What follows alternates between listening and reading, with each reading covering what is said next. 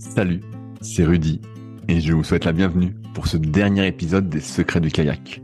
Après deux ans et demi de podcast, il est temps pour moi de faire le bilan et de passer à la suite. Dans cet épisode, je vous explique qui je suis et pourquoi j'ai fait ce podcast. Je reviens également sur ma découverte du kayak, mon parcours, mes ambitions, mais aussi sur ce que j'ai appris, sur ce qui m'a surpris, mais aussi déçu. Enfin, je vous partage ce que sera la suite des aventures en espérant vous compter au rendez-vous. Bonne écoute Bonjour à tous. Alors moi c'est Arnaud. Je retranscris depuis euh, un an, deux ans maintenant, un, peu, un, peu, plus de deux ans, un peu plus de deux ans, tous les podcasts par écrit sur euh, le site Les Secrets du kayak. Pour ceux qui savent pas, il y a la version écrite de chaque épisode. Et aujourd'hui, eh bien, un épisode très spécial vu qu'on va inverser les rôles et je vais interviewer Rudy. Alors on commence par la question traditionnelle. Salut Rudy, comment ça va aujourd'hui? Eh ben ça va bien. Je sors d'une séance un peu difficile ce matin un bon euh, 3 fois 15 minutes euh, au seuil où euh, on s'est pris avec un copain le vent de face euh, presque toute la séance. Un petit vent tournant qui fait plaisir. Bah, T'aimes bien quand c'est difficile de toute façon. Mais bien sûr, bah, plus c'est difficile, mieux c'est. Sinon, il n'y aurait pas d'intérêt. Euh, cet épisode, au final, on aurait peut-être dû le faire en tout premier épisode pour lancer cette série de podcasts il y a deux ans. Parce que là, tu vas nous dire qui es-tu. Donc j'espère quand même que les gens ne vont pas apprendre qui tu es, parce qu'au bout de deux ans, ce serait dommage quand même. Non, mais au bout de presque trois ans. Hein. Presque trois ans. Ça fait deux ans et demi que le podcast existe. Ok. Et en fait, moi, à la base, j'ai fait le podcast parce que je souhaitais pas du tout me mettre en avant. Okay. Donc j'étais un peu euh, incognito, même si certains voilà m'ont découvert au fur et à mesure des épisodes et ont été voir un peu ce que je faisais à côté. Mais mon but c'était vraiment de mettre en valeur les athlètes, mm -hmm. étant donné que c'est un petit sport où il y a euh, trois fois rien, il y a trois fois rien.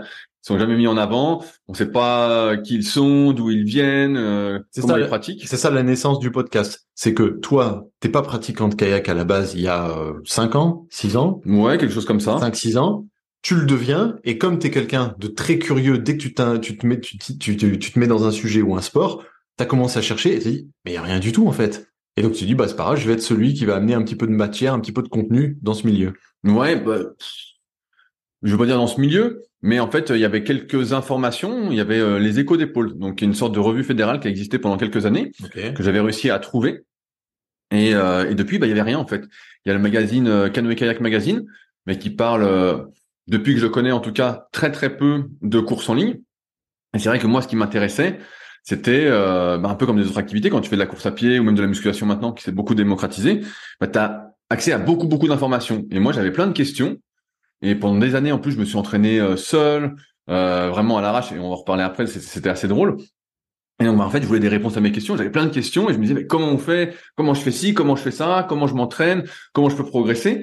Et il y avait rien. Et donc, en fait, je suis un peu parti, euh, on va dire, euh, à, la, à chercher les réponses euh, bah, mes questions. Il n'y avait pas de contenu parce que là, tu me parles, si j'ai bien compris, de ce que tu as trouvé au début. C'est un peu, je je vais pas être péjoratif, mais des médias un peu anciens parce qu'il n'y avait pas de médias modernes, c'est-à-dire vidéo, ah non, y a contenu rien. YouTube, podcast, tu vois, ça c'est ça c'est moderne. Tu là, tu me parles de la lecture, des magazines. Oui, mais moi, moi c'est ce qui m'intéresse aussi. Mais je sais bien aussi. Mais non, il y avait, y avait absolument pour, rien. Mais pour être séduisant auprès des gens, il faut du média euh, actuel en fait. En, en, termes de podcast, il y avait un podcast qui avait été créé par euh, Julien Billot, qui est passé sur le podcast, mais il n'a pas fait beaucoup d'épisodes et surtout lui, il est très orienté euh, slalom. Mm -hmm. Mais quand je suis arrivé, bah, ces podcasts étaient plus en ligne. Euh, et c'était en anglais, donc je suis pas euh, spécialement ah euh, hyper bilingue. Okay. Donc ça peut être un, un peu compliqué de suivre pendant très longtemps. Ouais. depuis que j'ai lancé Secret du Rail, j'ai découvert un podcast hongrois, mais je parle pas un mot d'hongrois, donc où il y a, y a tous les champions qui passent, Balint, Kopas, Anam Varga, Danuta Kosak, qui sont passés et tout, mais bon, là le hongrois c'est un peu compliqué. Ouais. Et je crois qu'il y, y, a un podcast, c'est pas néo-zélandais ou australien, pareil. J'ai oublié le nom. Ou pareil, mais ils ont pas fait beaucoup d'épisodes pour l'instant où ils interviewent les champions. Donc moi, moi ce qui m'intéressait vraiment, c'était euh, l'entraînement. Voilà, je voulais savoir. Et en même temps, j'appelais ça les secrets du kayak parce que je me disais, ma, vraie question c'est comment on devient entre guillemets champion olympique, comment on devient champion, comment on progresse, comment on atteint le meilleur niveau. Et c'est en ce sens que bah, je me suis rapproché forcément au début, ce qui m'intéressait vraiment beaucoup, c'était qui se cache derrière les athlètes, quel est leur parcours. Ok. Et euh, est-ce que tu peux déjà nous raconter tes débuts? Alors, je vais te poser la question, c'est déjà quel âge tu as? Parce que moi, quand je retranscris les podcasts, chaque fois je dis purée, il a pas demandé l'âge de, de, de l'interviewer en fait. Et moi, ça m'intéresse. En fait, c'est la première chose. Je veux savoir à qui j'ai affaire. À un ancien, à un actuel, à un petit jeune. Je veux savoir qui déjà. Donc, quel âge tu as toi? Eh ben, je vais avoir 36 ans cette année. 36 ans cette année. T'as posé les fesses dans un kayak à quel âge la première et, fois? et ben, et ben, je sais plus, c'est 2015 ou 2016. Euh, Oui. Sam, dont on reparlera. Oui, c'est ça. c'est Euh, je crois que c'est 2015. Mais donc voilà, bah, 36 ans. euh, Tu m'as demandé de me présenter, je ne me suis pas présenté. Euh, donc je vais revenir un petit peu là-dessus. Donc souvent, bah, ce que je dis, pour faire simple, c'est que je suis un passionné qui cherche des réponses à ces questions. Mais euh, plus euh, concrètement, j'ai fondé le site superphysique.org en musculation en 2009, qui est le seul site euh, pour les pratiquants naturels de musculation, et c'est pratiquement le dernier site euh, de musculation du web avec des, articles, tout ça.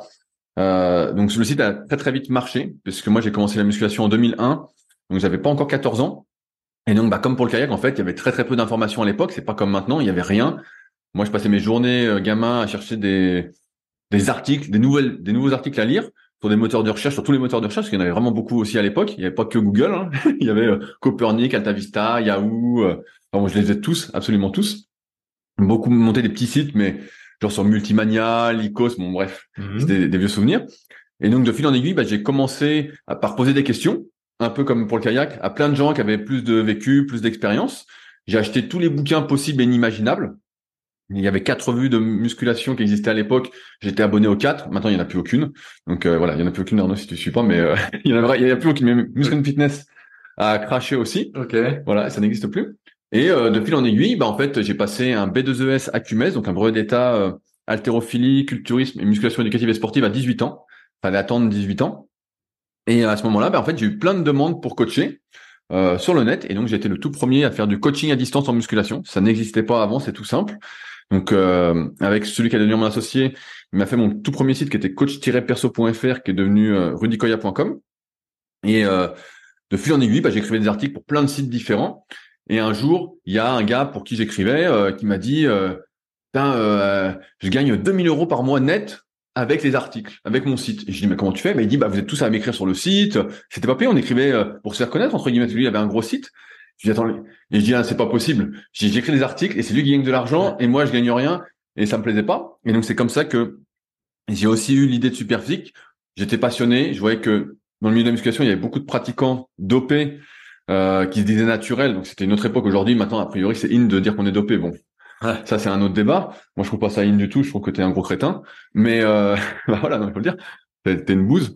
Mais euh, et donc il y avait beaucoup ça. Et donc on voulait, je voulais montrer ce qui était possible de faire naturellement, démocratiser entre guillemets ce que j'estimais être les bonnes connaissances, parce que j'avais fait plein de conneries, j'avais eu plein de blessures, euh, j'avais accumulé pas mal d'expérience. J'étais en plus très très impliqué. Pour ceux qui me connaissent, un peu comme dans le kayak, peut-être même plus à l'époque parce que je travaillais beaucoup moins. Euh, et donc l'idée de Superphysique est venue de là. Donc euh, j'ai écrit des articles euh, et j'en écris encore maintenant sur Secret du kayak pour ceux qui suivent. Mais j'ai écrit des milliers d'articles sur le site Superphysique. J'ai été le premier à filmer les exercices en vidéo. Ça n'existait pas avant. Avant, c'était des photos d'exercices. Mmh. Euh, on était les premiers. On a, j'ai été le premier à faire des podcasts en musculation en 2010. Les vidéos, ça date de 2007. Donc, je pense qu'il y a personne qu'on a fait avant. Peut-être Michael Gundil, peut-être 2006, je sais pas. Mais voilà, on est dans les premiers à chaque fois. Et de fil en aiguille, bah, ça m'a amené, je vais résumer ça rapidement, à euh, donc coaching, euh, à écrire des livres, donc euh, des e-books, à faire des formations en ligne, à écrire des livres qu'on peut retrouver par exemple à la Fnac, chez Cultura. Euh. Aujourd'hui, bah, j'écris encore des livres et je les envoie chaque semaine. Musculation et nutrition. Et nutrition, bien sûr. Donc, il y a le, le, guide de la prise de masse naturelle, le guide de la sèche naturelle, qui sont des, gros bouquins que j'auto-édite mhm. et que j'envoie chaque semaine. Euh, il y a une marque de compléments alimentaires, Super Physique Nutrition. Donc surtout une marque, on va dire, pour améliorer sa santé. On a beaucoup de compléments alimentaires bio, on est surtout spécialisé sur le végétal. Euh, c'est marrant, on est pareil, on a été les premiers à faire une protéine végétale bio euh, en tant que marque. Et en fait, euh, maintenant tout le monde en fait. tout le monde en fait. Bon, pas la même, mais il, va pas, pas mal qu'en font. Une application. Il y, a, une application, donc SP Training, qui est une sorte de codification que j'ai pu mettre en place à force d'entraîner bah, des milliers de personnes. Quand je dis ça, ça peut paraître beaucoup, mais vraiment, j'ai suivi des milliers de personnes de manière hebdomadaire au fur et à mesure des années. Bah, t'as pas donné l'année, mais c'est 2006. 2006, le, le, site de coaching. Voilà. Euh, On est donc, en 2023. Voilà, donc là, voilà, ça, ça, ça, ça, ça pas te faire mal, mais c'est parce que j'oublie. En fait, quand tu te regardes pas dans la glace, tu sais pas que tu vieillis. Bah. C'était pas toi, mais moi, en fait, j'ai toujours l'impression d'être bien. Et puis en fait, c'est juste quand je m'entraîne vraiment à fond, je sens que j'ai une fatigue et je sais que j'ai vieilli. Alors qu'avant, j'avais moins. Je te rassure, à mes yeux, tu vieillis pas. ouais, mais t'es plus vieux. forcément, forcément, tu es plus vieux. Mais euh, donc ça, oui, donc il y a une application SP Training, voilà, qui va vous dire quoi faire à chaque séance, mais qui est plus réservée aux pratiquants en musculation qui veulent progresser, pas perdre de temps. Donc c'est une super appli bah, qui cartonne aussi. Et puis il y a également ma salle de musculation, euh, le Super Physique Gym, donc euh, à proximité d'Annecy. Euh, bah, il y en a certains d'entre vous qui sont déjà venus s'y entraîner, euh, et c'est toujours avec plaisir. qui est une salle un peu privative, qui est pas ouverte au public, qui est un peu comme le Fight Club que pour les gens euh, motivés que j'aime bien, voilà, ou qu'on n'est pas en commun avec moi. Et il y a la Villa Superphysique aussi, c'est là où j'habite. C'est une énorme maison, un énorme projet que j'avais quand j'étais gamin. Et en fait, ça s'est concrétisé à un moment. Et j'accueille les gens, pareil, qui suivent un peu mon travail par rapport à ça. Euh, donc euh, quand ils veulent, je loue une chambre ou deux chambres, et c'est histoire de un entre guillemets, c'est une sorte de Airbnb euh, plus on va dire euh, humain, mmh. et histoire également d'échanger, de passer du temps ensemble pour refaire le monde, pour discuter de sujets qui nous intéressent de manière commune. Ok, tu nous as expliqué euh, tout ton passé professionnel essentiellement, ton travail depuis euh, bientôt bah, 20 ans. Ouais, ouais, presque 20 ans. Mais euh, en termes sportifs, toi, au niveau sportif, est-ce qu'on peut dire, on y reviendra après plus loin dans l'interview, mais est-ce qu'on peut dire, pour que les gens se situent parce qu'ils se rendent pas compte, ton investissement ces 20 dernières années en musculation était qualifiable d'un investissement de sportif de haut niveau. Ouais, pratiquement. Bah, c'est, ouais, c'était pratiquement ça. Hein. Mais en fait, dans le milieu de la musculation, quand on est vraiment motivé, alors maintenant c'est démocratisé, donc c'est plus vraiment comme ça. Mais nous, on était une bande de passionnés quand on a créé aussi Super Physique.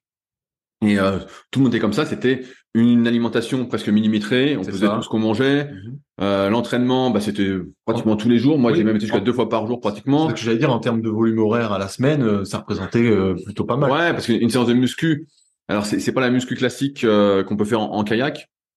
des fois, il y en a qui ont été surpris quand ils me voyaient m'entraîner que j'étais encore à fond muscu. Hmm. C'est ça n'a rien à voir. Euh, c'était beaucoup beaucoup beaucoup plus de volume d'entraînement que ce que font euh, la plupart des sportifs en, musculation, en complément de leur activité. Mais ouais, ça ressemblait avant une séance classique. C'était presque trois heures, quoi. Trois heures en étant sympa. Quatre fois par semaine. Ouais, quatre, cinq fois. Genre même cinq fois quand t'étais plus ouais, jeune. Ouais, bah, plus, plus, jeune, j'ai été jusqu'à neuf séances, mais plus courtes, genre d'une heure, une heure et demie. Okay vraiment à être à fond. Et puis c'était une hygiène de vie vraiment, euh, donc pas d'écart alimentaire comme on peut voir maintenant, c'est la mode, les cheat meals et, tout. Mhm. Mais euh, vraiment, euh, il y a des années où voilà, j'ai vraiment fait zéro écart, j'étais à fond. C'était entraînement, boulot entre guillemets. Après, je suis pas, j'ai pas, je peux dire que j'étais professionnel parce que j'ai certes atteint un bon niveau naturellement, mhm. mais j'étais très très loin bah, des pratiquants justement professionnels qui étaient dopés comme on appelle Monsieur Olympia. Bah, il y en a qui doivent connaître Ronnie Coleman, c'est ma génération. Mais euh, ouais, c'était un investissement très professionnel. Et euh, mais après, moi, j'ai toujours été très euh, impliqué dans ce que je fais en, en athlète quand je faisais de l'athlétisme auparavant. Mmh. J'étais un peu comme ça aussi. Je dévorais tout. J'étais motivé. Des fois, il pleuvait. J'étais le seul gamin à s'entraîner avec l'entraîneur. Il y avait personne. Donc pour moi, c'est, j'ai grandi comme ça. Et tous les bouquins que j'ai lus sur la muscu de ceux qui réussissaient dans les années 80-90, et bah c'était pareil. En fait, ils étaient énormément impliqués. Mmh. En fait, c'était euh, tu lis Jean-Luc Favre devenait champion du monde de bodybuilding. Ah, t'as compris, le gars il s'investit, il s'investit. Tu lis les, les mecs des années 80, 90, pareil, les mecs ils sont à fond, la diète, tout. Il y a, y a pas d'histoire de euh, je suis bien en mangeant des pizzas. Non, il y a personne qui fait ça. Bien sûr.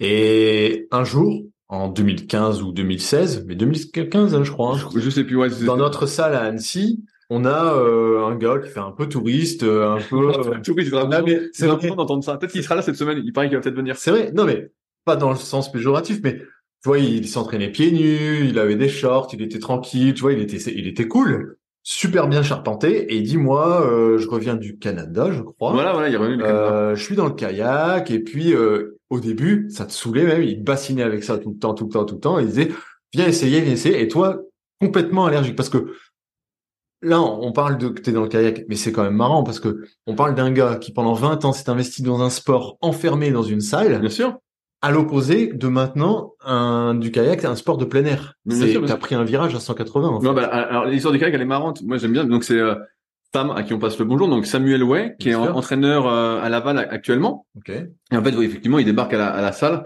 qui était un peu moins privée que maintenant. Mhm. Et euh, il vient taper. Il dit voilà, j'aimerais m'entraîner en muscu, cherche une salle, tout ça.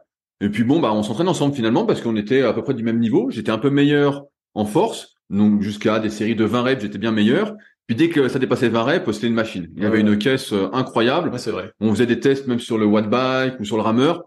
Jusqu'à 5, allez, jusqu'à 1 km sur le watt bike, bah, j'étais devant.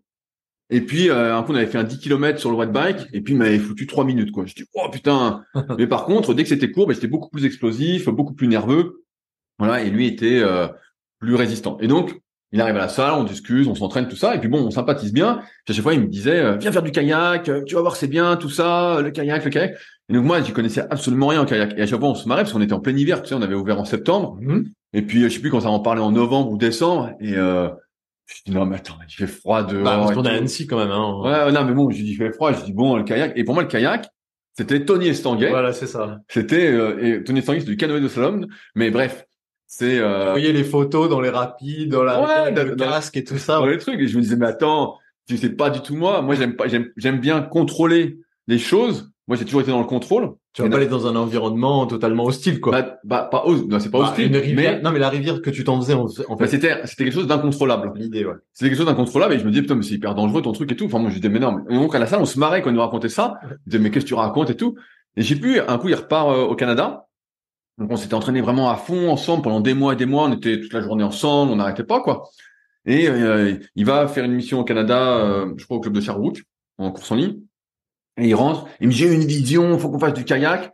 Il me dit, on va faire, et c'est drôle, hein, c'est des anecdotes qui sont assez drôles. Il me dit, on va faire les championnats de France de course en ligne en K2 200 mètres. L'équipage. Mon équipage, je dis, mais attends, Sam, je dis, qu'est-ce que tu racontes et tout? Et puis, je dis, ah, écoute, comment ça s'appelle? Je vais regarder. Et puis, je, je tape kayak course en ligne et je vois les vidéos et je dis, ah, en fait, faut bourrer. Et puis, je vois, Ça se fait sur plate, quoi. voilà. Et puis, je voyais que techniquement, bah, c'était, ça avait l'air compliqué quand même. Je me dis, oula, les mecs vont vite et tout. Et forcément, quand les gens maîtrisent, en plus, ça a l'air facile.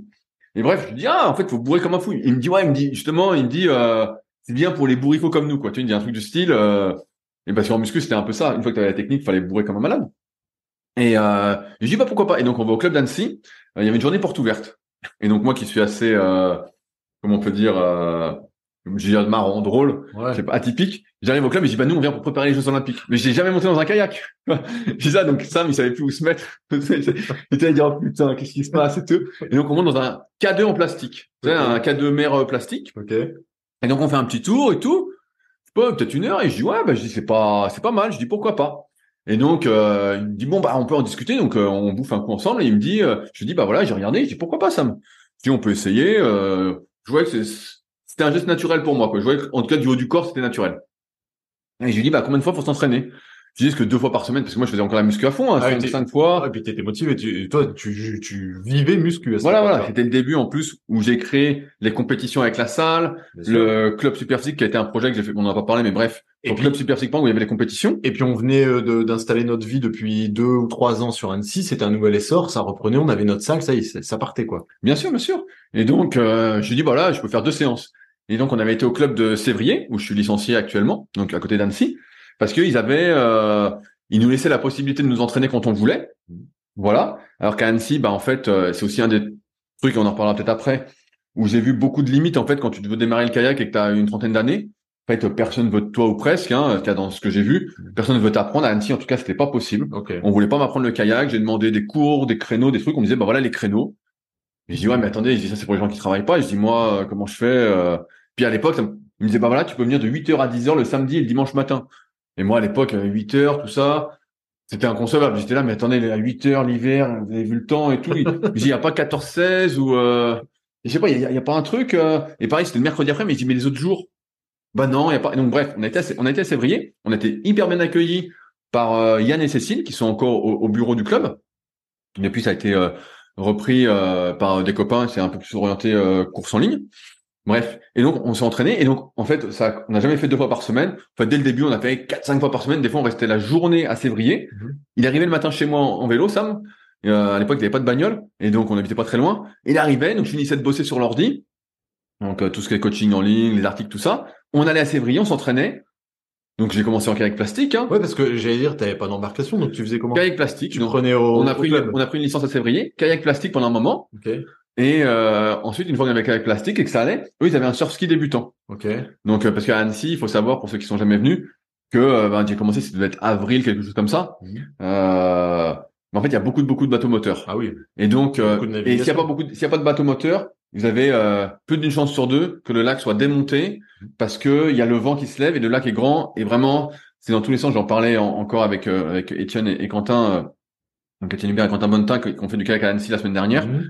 Et euh, ils me disent putain le vent s'est levé, euh, heureusement qu'on n'était pas avec des jeunes, euh, pas très stables. Hein. Ben, je dis ouais, ouais, je dis moi je sais que c'est l'enfer. Bref. Et donc surf ski parce que à Annecy beaucoup de personnes sont en surf ski. Tu tombes, tu remontes, euh, voilà. Et, et donc ils avaient un surf ski débutant et donc j'ai commencé comme ça, donc avec des pagaies vraiment très très grosses. hein. Je me souviens, euh, Sam, il avait que des grosses paliers à l'époque. euh, bon, Euh, Sam, il naviguait en quoi d'ailleurs? Bah, il, faisait, il faisait comme moi. Ah, il faisait comme toi? Il était en, en plastique et tout. Il, il était hyper patient quand même. hein. Il s'est fait chier la Ah oui, euh, euh. j'avoue, parce que... Après, il a ramené son bateau de descente et donc il ramait en bateau de descente. Ok. Il payait en bateau de descente, mais euh, qu'il avait fa- fabriqué lui-même. Mais donc ouais, pendant un moment, on était là.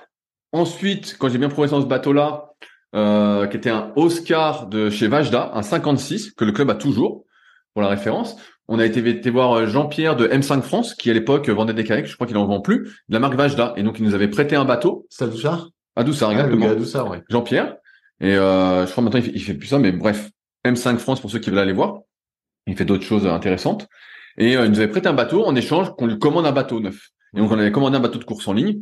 Euh, Sam était hyper confiant, il dit ouais c'est bon et tout. Sauf qu'à l'époque, franchement, je faisais des séries à 8 km heure, hein. 10, allez 11 des fois. euh, bon, c'était euh, avec de la chance, hein. Bon bref, je disais ouais, on était vraiment concentré sur la technique du haut, bien, mais enfin, bon, il- Mais c'était un individuel hein, que vous avez commandé ouais, ouais, un individuel. C'était pas un... Il est- un- on avait commandé un Vajda euh, supersonique. Ok. un supersonique parce qu'à l'époque je connaissais rien Mhm. et il y avait un supersonique euh, Cyril Carré. Donc Cyril que j'espère avoir bientôt sur le truc et je vois Cyril Carré et ça me dit ah mais c'est un français et tout, il était champion du monde blablabla. Et je dis bah voilà, bah, c'est ce qu'il nous faut. Bah ouais. Donc on avait fait un design et tout avec le mon webmaster graphiste de l'époque Richard. Mhm. On a dit bah fais-moi un beau graphisme pour le bateau tout ça. Donc on commande et en échange on avait un surski, un Vajda Ox 43. En attendant, euh, la Voilà, dans le truc. Ok. Tu nous avais dit, bah, en six semaines, vous l'avez, c'est bon. euh.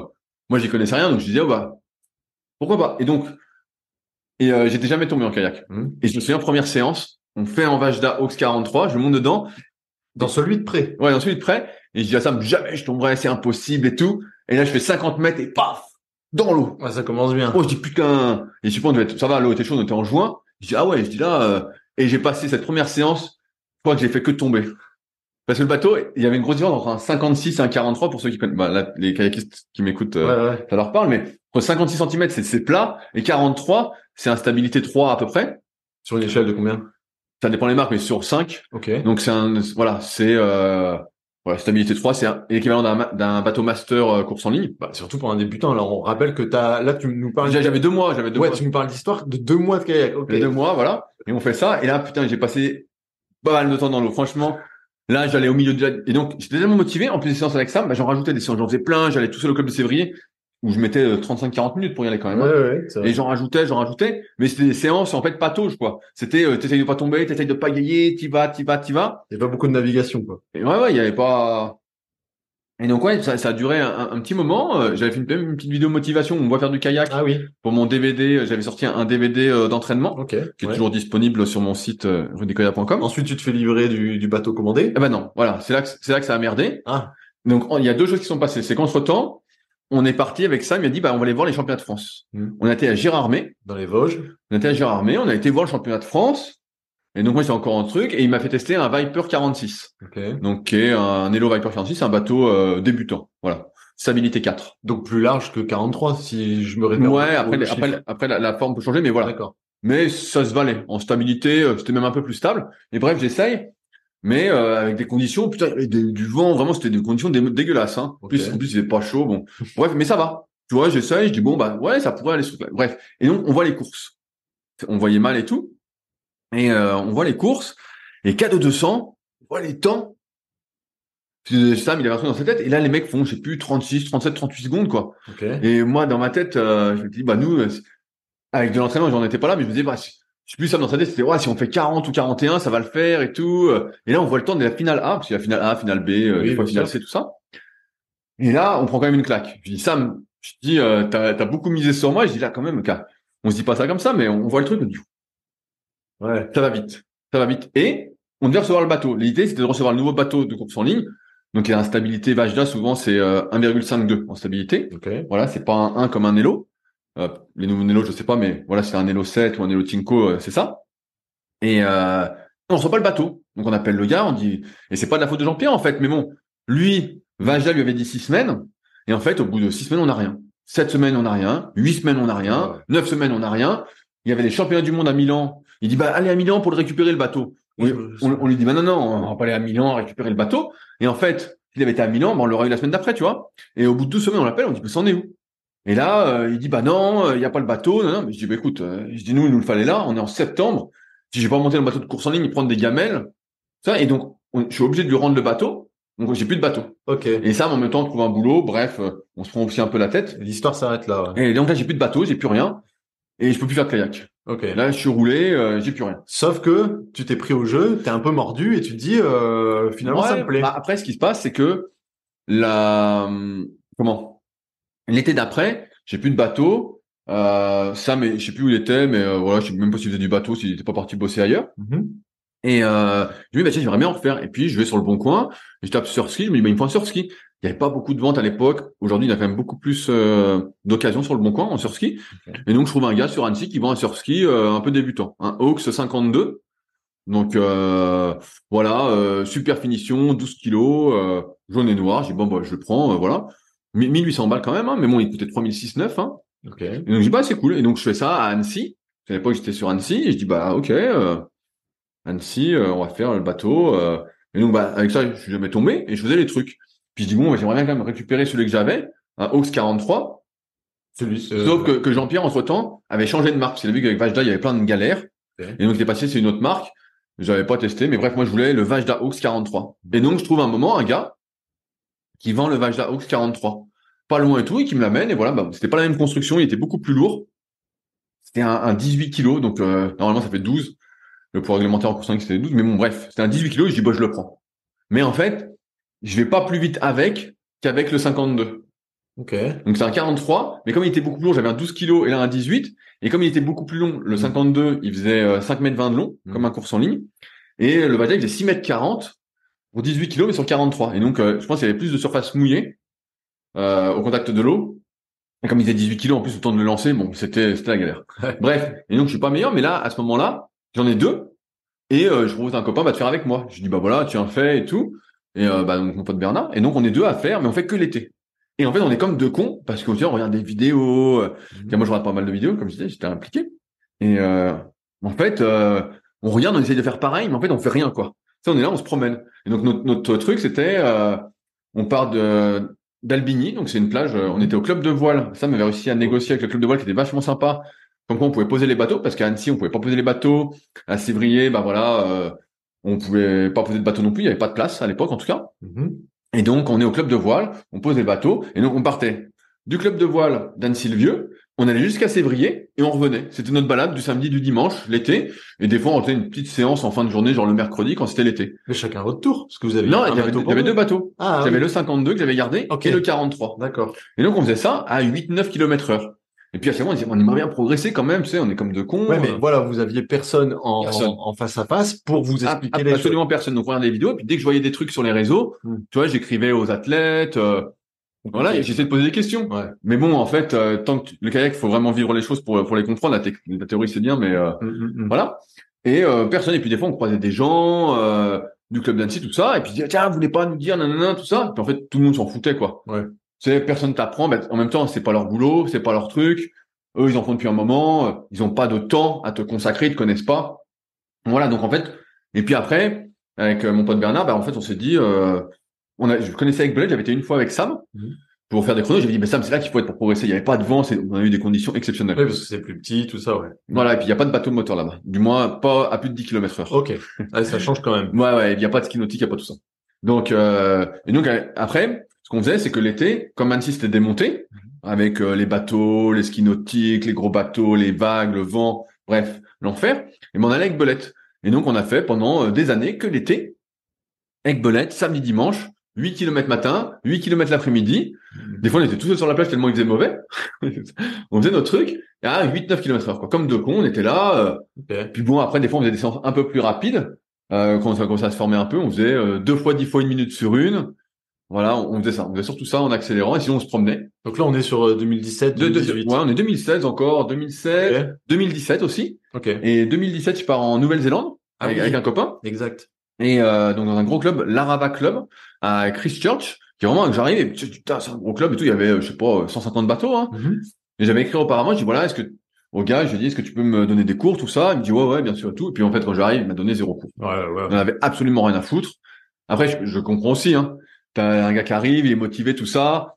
Puis bon, eux, c'était les horaires en plus, moi qui ça m'arrangeait pas du tout. Euh, Mm, mm. enfin bon, ça, ça est pas du tout. T'étais sur place combien de temps déjà? Un mois. Un J'étais un mois à Christchurch et une semaine à Auckland. Donc t'en as loué un, t'as navigué tout seul. Ben non, en fait, je me suis inscrit au club pour Ouais. le mois. Ouais. Et en fait, j'ai pris un bateau pour faire. Ouais. Voilà. Mais sauf que comme j'y connaissais rien, ben, j'ai pas fait grand chose. Par contre, là-bas, j'ai découvert les ergomètres. Donc, ils avaient un kayak pro et un euh, Veba. Et donc là, euh, ce qu'il faut savoir, c'est que le bassin de l'Arava Club, il y a des, des algues, mais à crever. Vraiment, c'est l'enfer. Tu mets la pagaie dans l'eau, il y a que ça, que ça, que ça, que des algues, des algues. Et donc, tu vois que t'as, je sais pas comment ça s'appelle, la, ma- la machine qui passe pour couper les algues, Ok.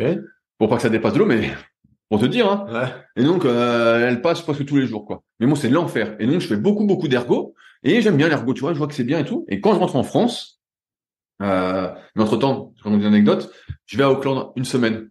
Et je vois à Auckland le North Shore Club où s'entraînent euh, les meilleurs kayakistes néo-Z. Mhm. Ouais, je dis, putain, mais j'y vais.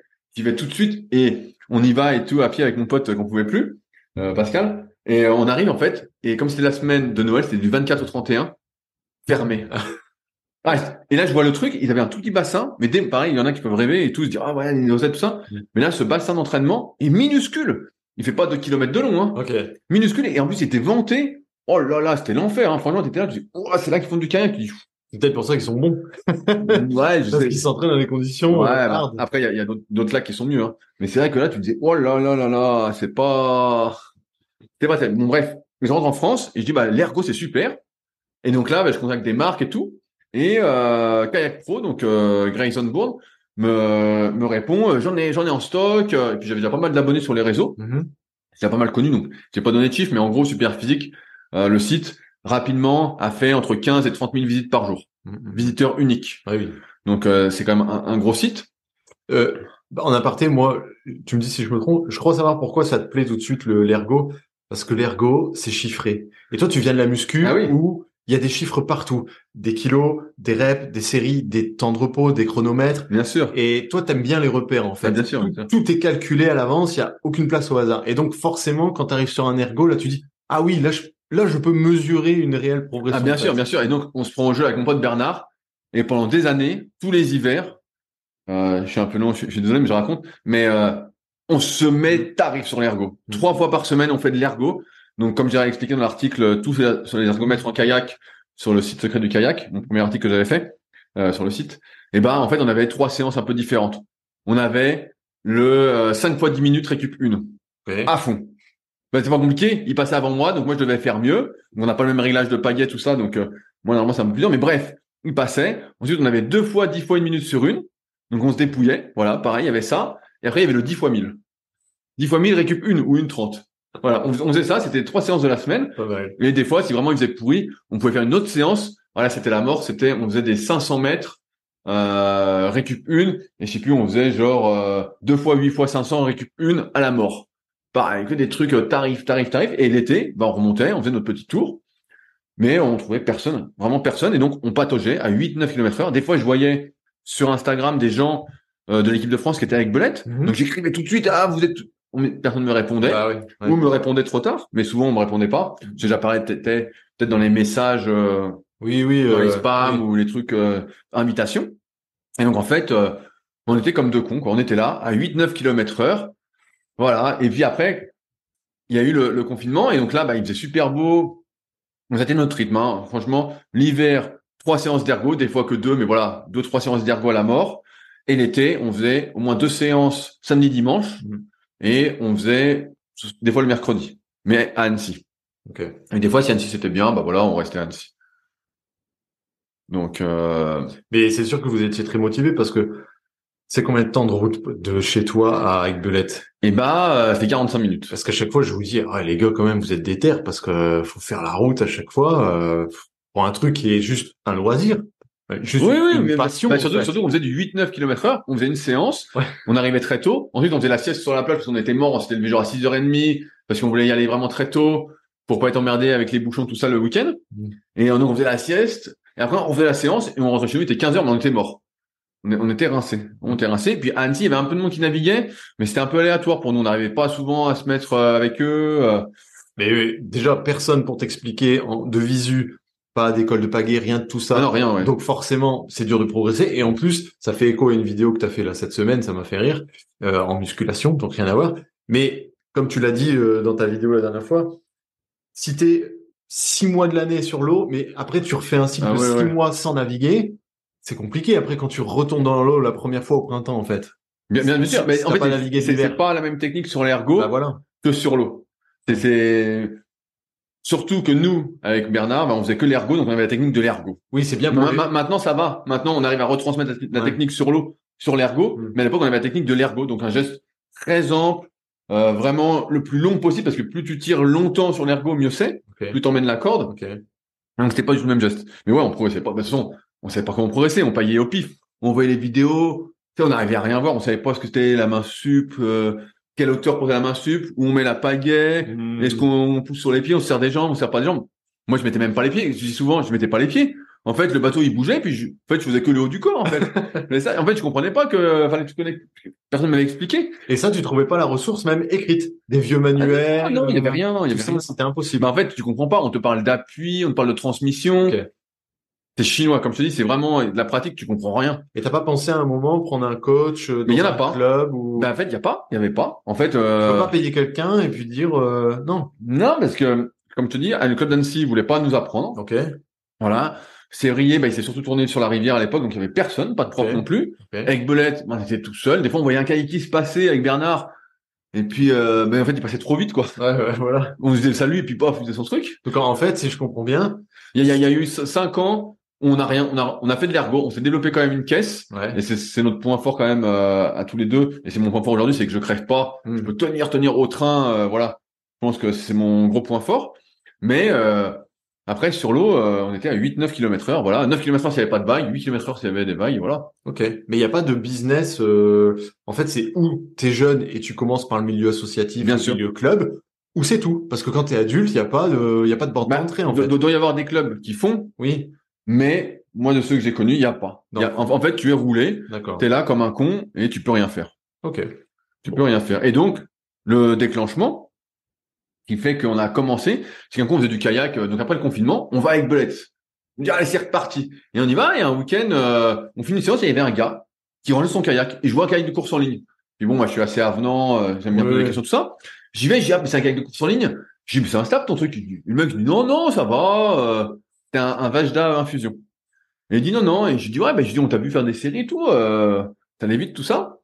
Et euh, nous, on lui dit, bah voilà, nous, on vient deux fois par semaine, on y allait que le week-end à l'époque. Le, le mercredi, on faisait soit sur Annecy, soit on faisait de l'ergo Mhm. sur euh, la terrasse en plus là, à la Villa Super Physique.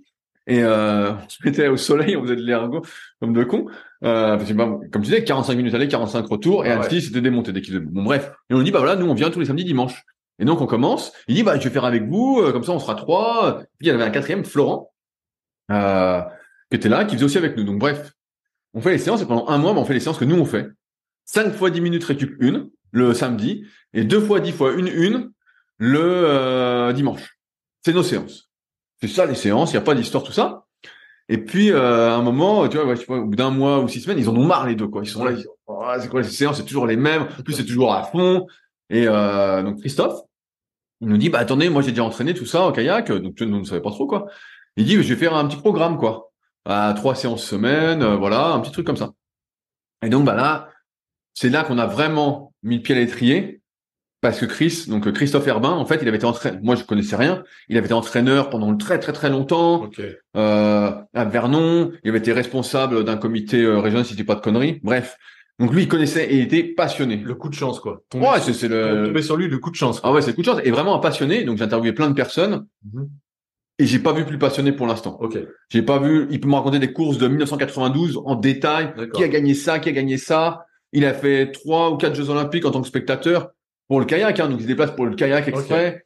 Donc il est à fond. Donc c'est un gars qui habite dans le coin et qui Qui habitait à 5 minutes d'Aigbelette. et qui naviguait à Aigbelette euh, Voilà, voilà, voilà.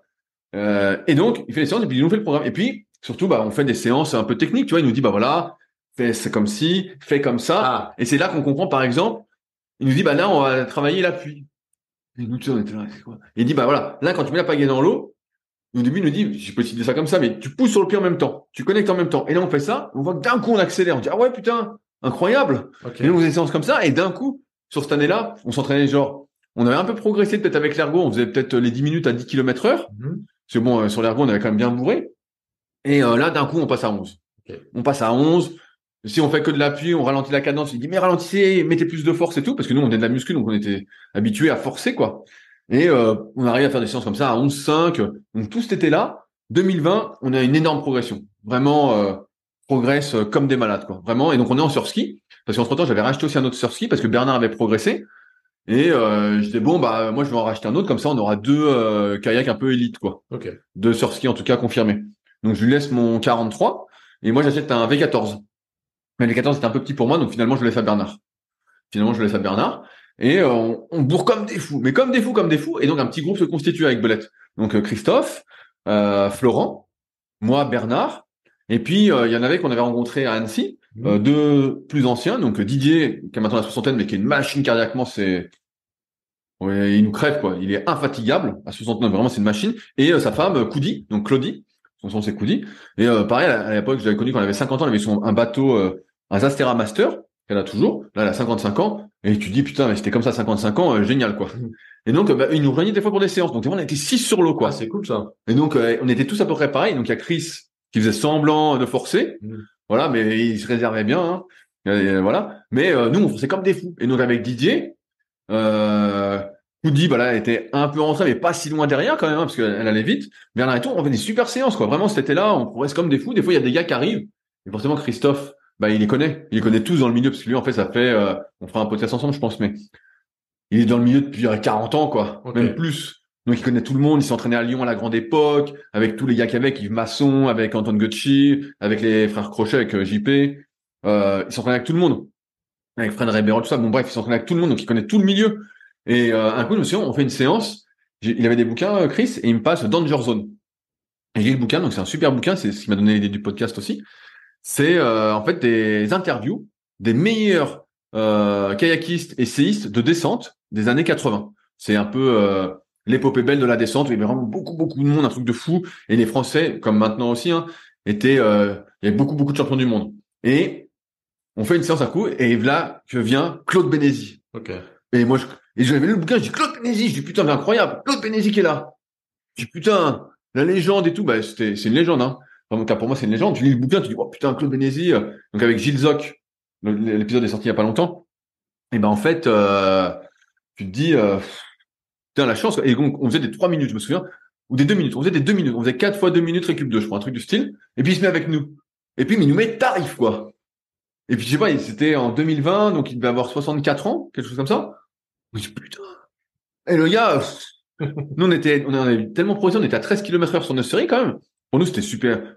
12, 8, 12, 9, 13, voilà, on était un truc comme ça. Mhm. Et puis il nous passe quoi. Tu sais, il part plus vite et tout. On se dit oh putain.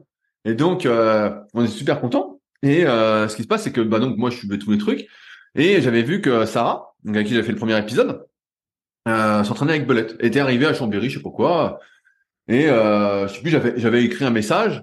J'avais vu qu'elle s'était entraînée avec Belette avec euh, Manon et avec euh, Léa, je crois. Mhm. J'ai envoyé un message, ah, vous êtes, en- vous êtes avec Belette, non, non, ah, on est déjà reparti, blablabla. Et un coup, euh, Chris, il arrive et tout, il me dit, ah putain, j'ai navigué avec Manon et Sarah, euh, je me suis mis dans leur vague, elle faisait des 6 minutes à 13 km heure. Donc, euh, dire, 6 minutes à 13 km heure, putain, nous, on était sur 2 minutes et encore, euh, Ok. donc tu vois, on était comme des fous. Et un coup, on arrive pour faire une séance, il dit, bah, j'ai une surprise pour vous et tout. Et là, Sarah. Et donc, euh, bon, bah, ceux qui connaissent Sarah, était toute timide, elle est très introvertie. Au début, quand tu la connais pas, elle te parle pas. Et, euh, et donc, nous, tout de suite, bah, moi, grande gueule direct. Ouais. Donc on y va, on y va, on chambre et tout.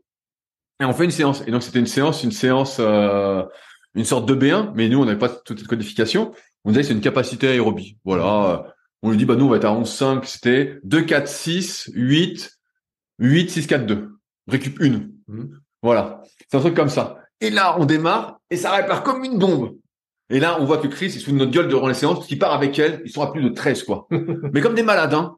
Comme des malades. Et bon forcément ils ont ils ont fait la course, tu vois. Bon, ça arrêtait devant. Mais on voit que Chris, il faisait semblant quand il était avec nous, vraiment, euh, il faisait n'importe quoi. Nous, avec Bernard, on fait notre truc. Et finalement, plus la séance passe, plus on les rattrape. Puis nous, on était à 11,5, 11,7, voilà, sur des séances comme ça. Mhm. En, en forçant déjà pas mal, hein, euh, avec des énormes paillets. En plus, on avait des paillets, on était, euh, à l'époque, on n'avait peut-être pas acheté de paillets. J'avais juste mes paillets que j'avais acheté à Benjamin au tout début. Une 805 en bêta, que je prêtais à Bernard, en bêta Rio. Et euh, moi, j'avais une 820 en bêta Rio. Donc vraiment des, des grosses pales. hein. Et donc, on pouvait pas trop mouliner, mais on a appuyé comme des fous. vraiment. Et donc, au final, on finit le la séance, le dernier deux minutes, et on est avec eux, et limite, ils sont un peu derrière.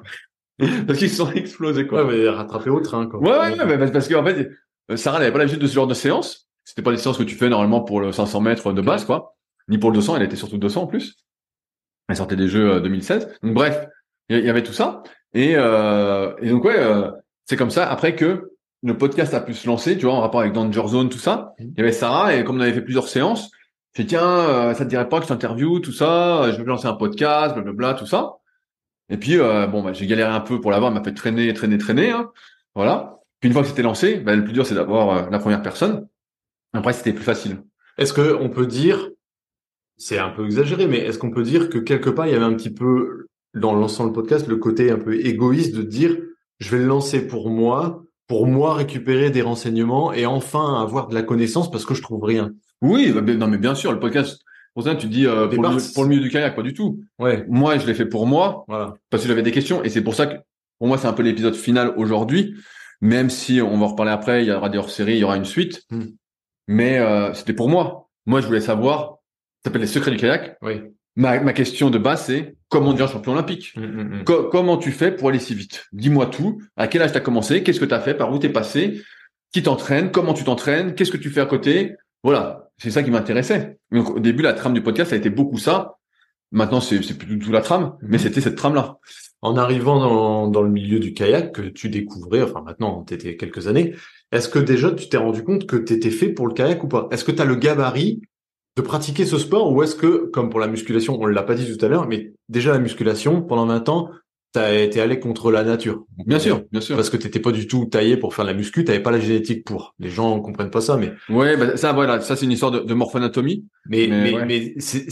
si on avait dû à la naissance choisir vers 10 ans un sport, on n'aurait pas dit muscu. Non, mais on, on aurait peut-être dit le kayak. C'était compliqué. Mais voilà, est-ce que On, on aurait dit l'aviron ou le kayak. Ça aurait pu être des sports si j'avais découvert plus tôt, ou je pense j'aurais été bon parce que justement en kayak, ça, ça me ça disait. ressemble à quoi un kayakiste? Ça, Sam, il me disait, Physiquement. il me disait, regarde les gars, c'est vrai, les gars étaient, ils avaient, nos- avaient mon gabarit, ils étaient là, Ok. tous balèzes. Donc faut être grand, bah, mieux vaut, mieux vaut être, d'accord. mieux vaut être grand avec des longs bras. Lourd, costaud, musclé. Là, sur du sprint, ouais, si tu veux faire du sprint, euh, maintenant, moi, je me destine, je m'y destine pas du tout, mais à l'époque, avec ça, il voulait faire le 4 de 200 mètres. Ok. Voilà. Mais ouais, il fallait être grand, lourd, euh, super musclé, euh, avoir moins de bas que de haut. Donc là, j'avais beaucoup trop de bas comparé aux gars. Même si c'était pas mon point fort, les mecs, euh, ils avaient pas du tout de canne. Ok. Et parce que c'est du point mort, hein, même s'il faut être un peu fort sur les cuisses. Bien sûr. ouais. Ouais, la, la force sur une petite amplitude, ça donne pas beaucoup de muscles. Hein. Ok. Mais euh, ouais, le gabarit, c'était ça. Et c'est pour ça, des fois, dans les podcasts, euh, j'ai fait un article justement là-dessus sur la morphologie du kayak, Mhm. parce que j'ai lu plein de trucs, moi, je me suis intéressé pas mal au sujet. Mhm. Et c'est vrai que des fois, quand tu fais 1m60, bon, euh, il y a personne d'un mètre 60 qui gagne. Hein. Ouais. tu, tu, vois, la, la première fois que nous, justement, on voit Sarah avec Bernard, on se dit, oh putain, elle est énorme. Oui, parce que j'allais dire, du coup, ce que tu nous dis là pour les hommes, c'est pareil chez les femmes. oui, C'est les grandes. Bah, euh, c'est après, après, il y a, y, a- y a des- il y a des plus petites, mais les plus petites, elles font, il y a des Françaises qui font comme Vanina ou Pauline, Est-ce que qui le montent un peu, elles font, elles font 1m60. Voilà, il y en a, il y en a. Je cru que t'allais dire c'est ma taille en fait, euh, petite. Mais euh, t'avais une bête sur toi. tu peux, tu peux ouvrir si tu veux. Mais, euh, mais non, mais euh, ouais, souvent, tu vois, bah Sarah fait 1m76. Manon, on va faire 1m70. Léa dans ces eaux-là aussi. Et c'est des ratios de taille. mais surtout, si, si tu vas au championnat d'Europe où j'étais à Munich, ah ouais, bah, c'est, la, folie, quoi. Franchement, franchement, les filles sont toutes super balèzes, les épaules, les trapèzes, les bras, le dos. J'ai, nous, qu'on voit ça la première fois, on se dit, oh, putain! On se dit, putain, les bras, les épaules, le dos, on se dit, putain, elle est solide. Après, le bas, ben, il n'y avait pas de bas. Il n'y avait pas de bas. On voyait qu'il y avait un peu de course à pied et tout, mais on voyait qu'il n'y avait pas de bas. Donc Chris, il a ce gabarit là aussi? Pas du tout. Pas- Pas, pas, pas du tout. Mais justement, c'est ça la blague, c'est que Chris, il s'est acharné et tout pendant des années, des années, mais en fait, il n'avait pas du tout la génétique pour. Ok, d'accord. C'est un petit gars qui fait même, allez, je vais être sympa, il fait, il est un peu petit, on va dire qu'il fait 1m70 en étant sympa, et il doit faire 65 kilos. Ah ok. Mais il a des longs bras. On voit, il a des, des longs bras. Il a les jambes courtes et des- en proportion, en tout cas. D'accord. Mais ouais, il est parfait pour le kayak. C'est pour ça qu'il a surtout fait de la descente. D'accord. Après, il s'est mis à la course en ligne. Il a surtout fait de la descente. Mais ouais, c'est un gabarit, euh, les gars, ils font, euh, sur le sprint, ils font 1m90, Mhm. ou 1m85 minimum. Et puis, des fois, ils font 85, 90, 95 kilos, hein. Ok. Tu, tu vois, tu vois Maxime en vrai, Maxime Beaumont, il balèze le gars. Hein. Mhm. Tu te dis oulala, tu te dis lui, euh, il va quoi. Et comme tu dis, avec une grande envergure. Ah ouais, Faut ouais. pas avoir les bras courts, quoi. bah mieux vaut avoir les bras longs. Après, t'as des exceptions. Oui. Mais bon, la vérité, c'est que si t'es grand avec un long buste, bah tu voyais Sam. Mhm. Sam il était fait pour le kayak. Il avait des très longs bras, un très long buste, un peu comme euh, Bernard Bréjon que j'ai interviewé, qui lui était connu pour avoir une vertèbre. Alors je sais pas si c'est la légende de plus, qui fait que assis, mais il était plus grand que tout le monde. Ah, il était pas bien grand, il avait des petites jambes et tout, mais il avait un très long buste. Si c'est vrai, c'est pas mal ça. Mais voilà, je sais pas si c'est vrai, mais il pourra peut-être nous confirmer s'il écoute ou si d'autres écoutent. Mais voilà, c'est la légende qui dit ça. Mais ouais, c'est euh... Donc, t'arrives dans le milieu, déjà, tu dis, à force de rencontrer les gens, parce que entre faire des années sans croiser personne et les voir dans des vidéos ou autres et les voir en vrai, tu les vois, tu dis, bon, déjà, euh, je dénote pas au niveau du gabarit. Ah, pas du tout, mais je suis même, je suis même énorme, je suis même beaucoup plus gros, parce qu'à l'époque, je suis à fond de muscu. Ouais, Je fais 1,95, je dois faire 101, 102 kilos. c'est ça. Je fais euh, 175 au développé couché. Oui. Un vrai développé couché, hein, qu'on va peut-être en reparler après. Mhm. Mais un vrai développé couché, je fais euh, 250 au soulevé de terre. Et au tirage planche, euh, à ta meilleure perte à cette époque-là. euh, Ouais, je sais pas, j'étais déjà fort. On avait acheté un tirage planche sous l'impulsion de Sam. Ouais. Mais euh, je faisais des séries de 10 à 100, mais des vraies séries de 10 à 100, hein, euh, pareil. hmm, Et euh, ouais, j'étais déjà traction, j'étais hyper fort. Faisais déjà 10 à 40 kilos de lest. Ok. j'étais vraiment, j'avais beaucoup plus de force que maintenant. Et donc ouais, musculairement, j'étais euh, au-dessus. Donc, t'es rassuré par le gabarit, mais à aucun moment, tu te dis, en arrivant dans le milieu, c'est bizarre, ils sont tous plus jeunes que moi. Ça fait, pour la majorité, ça fait 20 ans qu'ils pagaient, et moi, je débarque, euh, donc du coup, t'avais quoi, 30 ans? Ouais, bah là, le vrai départ, tu vois, c'est de- 2020. Donc c'est, j'avais 33. 33, à aucun moment tu te dis ah ça va être compliqué quand même parce que en Non, tant qu'adulte euh, et pas- personne t'a prévenu en fait de te dire tu sais en tant qu'adulte c'est compliqué si t'as pas commencé jeune. en Mais fait. non, parce qu'en fait, moi, j'en sais rien. Je, je sais que Ouais, je, vois bien que c'est- difficile en termes de stabilité parce que moi, j'étais habitué aussi à la muscu. Ouais. Et la muscu, c'est justement, euh, c'est un, environnement que tu contrôles Oui bien sûr. et tu gaines tout, tu fais bloc. Mm. Et kayak, si tu fais bloc, paf, tu tombes. Ok. Tu, s'il y a une vague et que tu fais bloc, tu tombes. Donc il y a tout un relâchement à acquérir, une finesse, une coordination très précise à avoir pour contracter au bon moment tout ça. Mhm. Et c'est vrai que moi je l'ai pas du tout. Sur 99 épisodes que j'ai retranscrits, il y en a aucun des invités qui a dit oui euh, j'ai commencé à 25 ans. ah non, les, non, les- les- les- moi je repense peut-être. euh, des enfants en fait. je pense à Edwin peut-être qui a commencé. Donc Edwin Lucas qui a peut-être commencé vers 16 ans. Euh, Francis a commencé aussi assez tard, je crois peut-être 12-13 ans. Mais sinon la plupart, faut le dire. hein, moi j'ai toujours en tête euh, Vanina ou Étienne. Ils sont nés dans le bateau quoi. Voilà. Ils avaient 2-3 ans, euh, je les vois, j'ai vu Étienne s'entraîner. Étienne, il met la paillée dans l'eau, putain, tout se connecte bien. Tu dis, oh putain, ce qu'il envoie. Ouais. Et après, je l'ai vu en muscu, je dis, putain, je suis beaucoup plus fort que lui en muscu. Mais il connecte tellement bien, il a tellement le truc. C'est, franchement, c'est beau à voir. Hein. Tu, vraiment. crois que ça se rattrape ou c'est un peu cuit quand on commence à plus de 30 ans? C'est pas, tu vois, on en parlait avec Audric dans son épisode. Il parlait de développement vraiment de l'oreille interne, tout Mhm. ça. Donc moi, justement, je me suis intéressé à tout ce qui est euh, neuro, la neuroanatomie. Euh, j'ai fait une formation euh, sur la reprogrammation neuroposturale. J'ai fait un an de- d'exercice aussi pour essayer de gagner tout ça. Non mais, on en reparlera peut-être après, mais j'ai fait tout ça. Ça, ça coûtait quand même 2400 euros, hein, Ouais. plus la formation et, et tout. Bon, bref. Et donc j'ai fait tout ça pour essayer justement de rattraper ce truc-là. Mais cette finesse, je, je l'ai de plus en plus, Mhm. mais je vois que peut-être que je vais y arriver un jour. Et je veux pas dire que j'y arrive pas, mais C'est peut-être les 10 000 les 10 000 heures. oui, voilà, voilà, c'est ça. Et c'est les 10 000 heures de pratique délibérée, encore une fois. Donc moi, quand je m'entraîne, ben, on en parlera peut-être, mais moi, c'est un plaisir et tout. Mhm. On va parler de cette notion de plaisir parce qu'elle elle me, elle me titille un petit peu. Mais, euh, mais ouais, ouais, c'est, euh, je sais pas.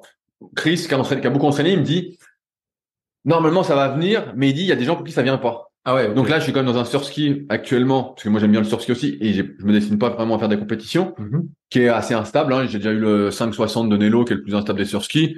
Tu peux bourrer dedans, il n'y a pas de souci. ça va. Là, j'ai un Nitro euh, de Nordic Kayak, qui est un peu plus stable, mais pas beaucoup. Voilà, j'ai pas de souci pour bourrer dedans. Euh...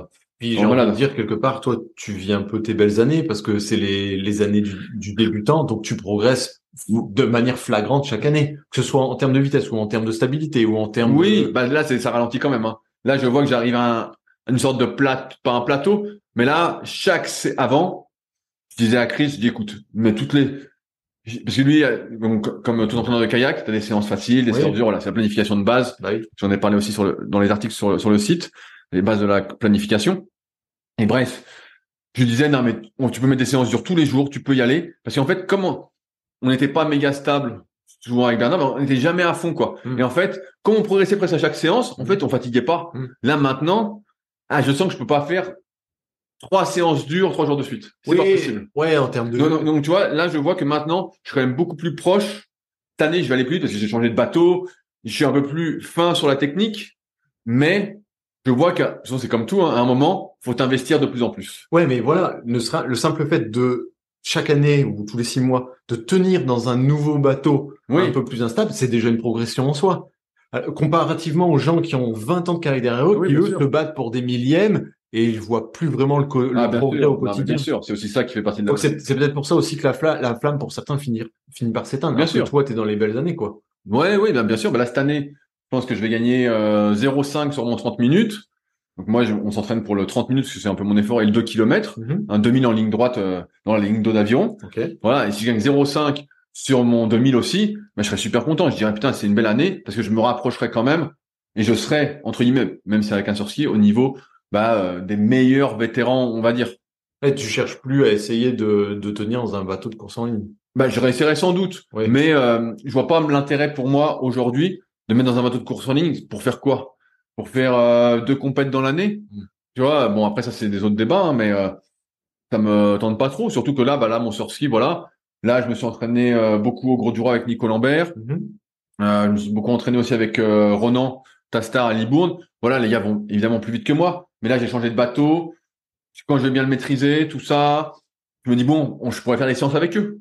Ils seront meilleurs, mais Oui, oui. mais je pourrais faire la séance avec eux et les emmerder un peu et on fera une bonne séance, tu vois. Mais à la limite, remonter un jour dans un, dans un instable course en ligne, Bah là- ça, ça peut être une- juste pour se mesurer, pour voir le progrès. Ouais, Parce bah, que la dernière fois que t'es monté dedans, c'était quand? Il y a deux, trois ans, non? Non, euh, l'été dernier, j'ai un mon pote euh, qui est avec moi en ce moment pour Tu faire kayak. encore à l'eau? Non, non, je veux pas à l'eau. Mais en fait, je Enfin, tombe. ça dépend lequel on prend. Non, non, mais je tomberai jamais. Ok. En fait, je vais pas tomber parce que en termes de gainage, ça se reprend souvent. Mais moi, le bateau, je le bloque. Ok. Si je me mets dedans, je le bloque. Jamais tu me mettras à l'eau. À l'arrêt, je le bloque avec les abdos. Il bouge pas. Même le plus fin Mais peu importe lequel. Même le bateau olympique Oui, bah, c'est des bateaux olympiques là que. Ok, d'accord. je il bouge pas. Et pour tout le monde, ça surprend parce que tout le monde dit, c'est quand, c'est comme le vélo, c'est quand tu pédales que t'es stable. Bah, moi, Oui.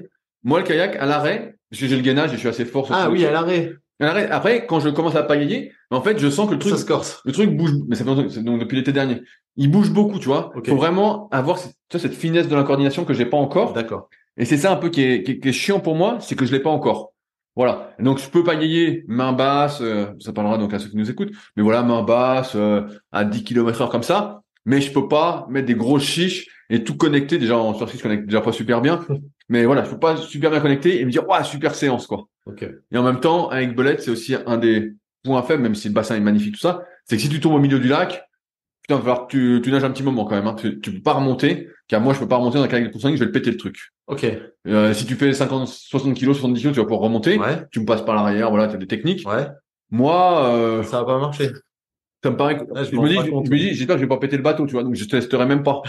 Ok. Je me dis, je vais le péter le bateau. Mais c'est vrai, je vais le péter. Donc je me dis, oulala. Euh... Donc ouais, ce sera sans doute peut-être un axe de progression pour l'année prochaine. Ok. De me dire, bah j'ai dit à mon pote justement, il va peut-être vendre son bateau. C'est un double XL. Je dis, bah écoute, moi je te le rachète. Je dis, y a pas de. Mm, mm, mm, mm. plus, il, le vend- il me le vendra pas très cher, donc ça va. Mais ouais, ce sera l'axe de progression. Mais euh, et là, je suis dans un surfski, donc après, pour être ouais plus rapide, bah, disons, un bateau de course en ligne, comme il fait 5 mètres 20 et qu'il y a beaucoup moins de surface au contact de l'eau, il faut moins de 43 de large. Hein. Euh, en fait, dès que tu mets un coup, tu vas, tu pars tout de suite beaucoup plus vite, quoi. Ok. Après, peut-être que la vitesse s'entretient moins, mais euh, à chaque coup, euh, tu peux vraiment mettre, si t'arrives à connecter, hein, donc j'en suis pas du tout là. Mais ouais, t'arrives vraiment à mettre. Donc pour l'instant, j'en suis pas là. Mais ouais, ce sera une progression.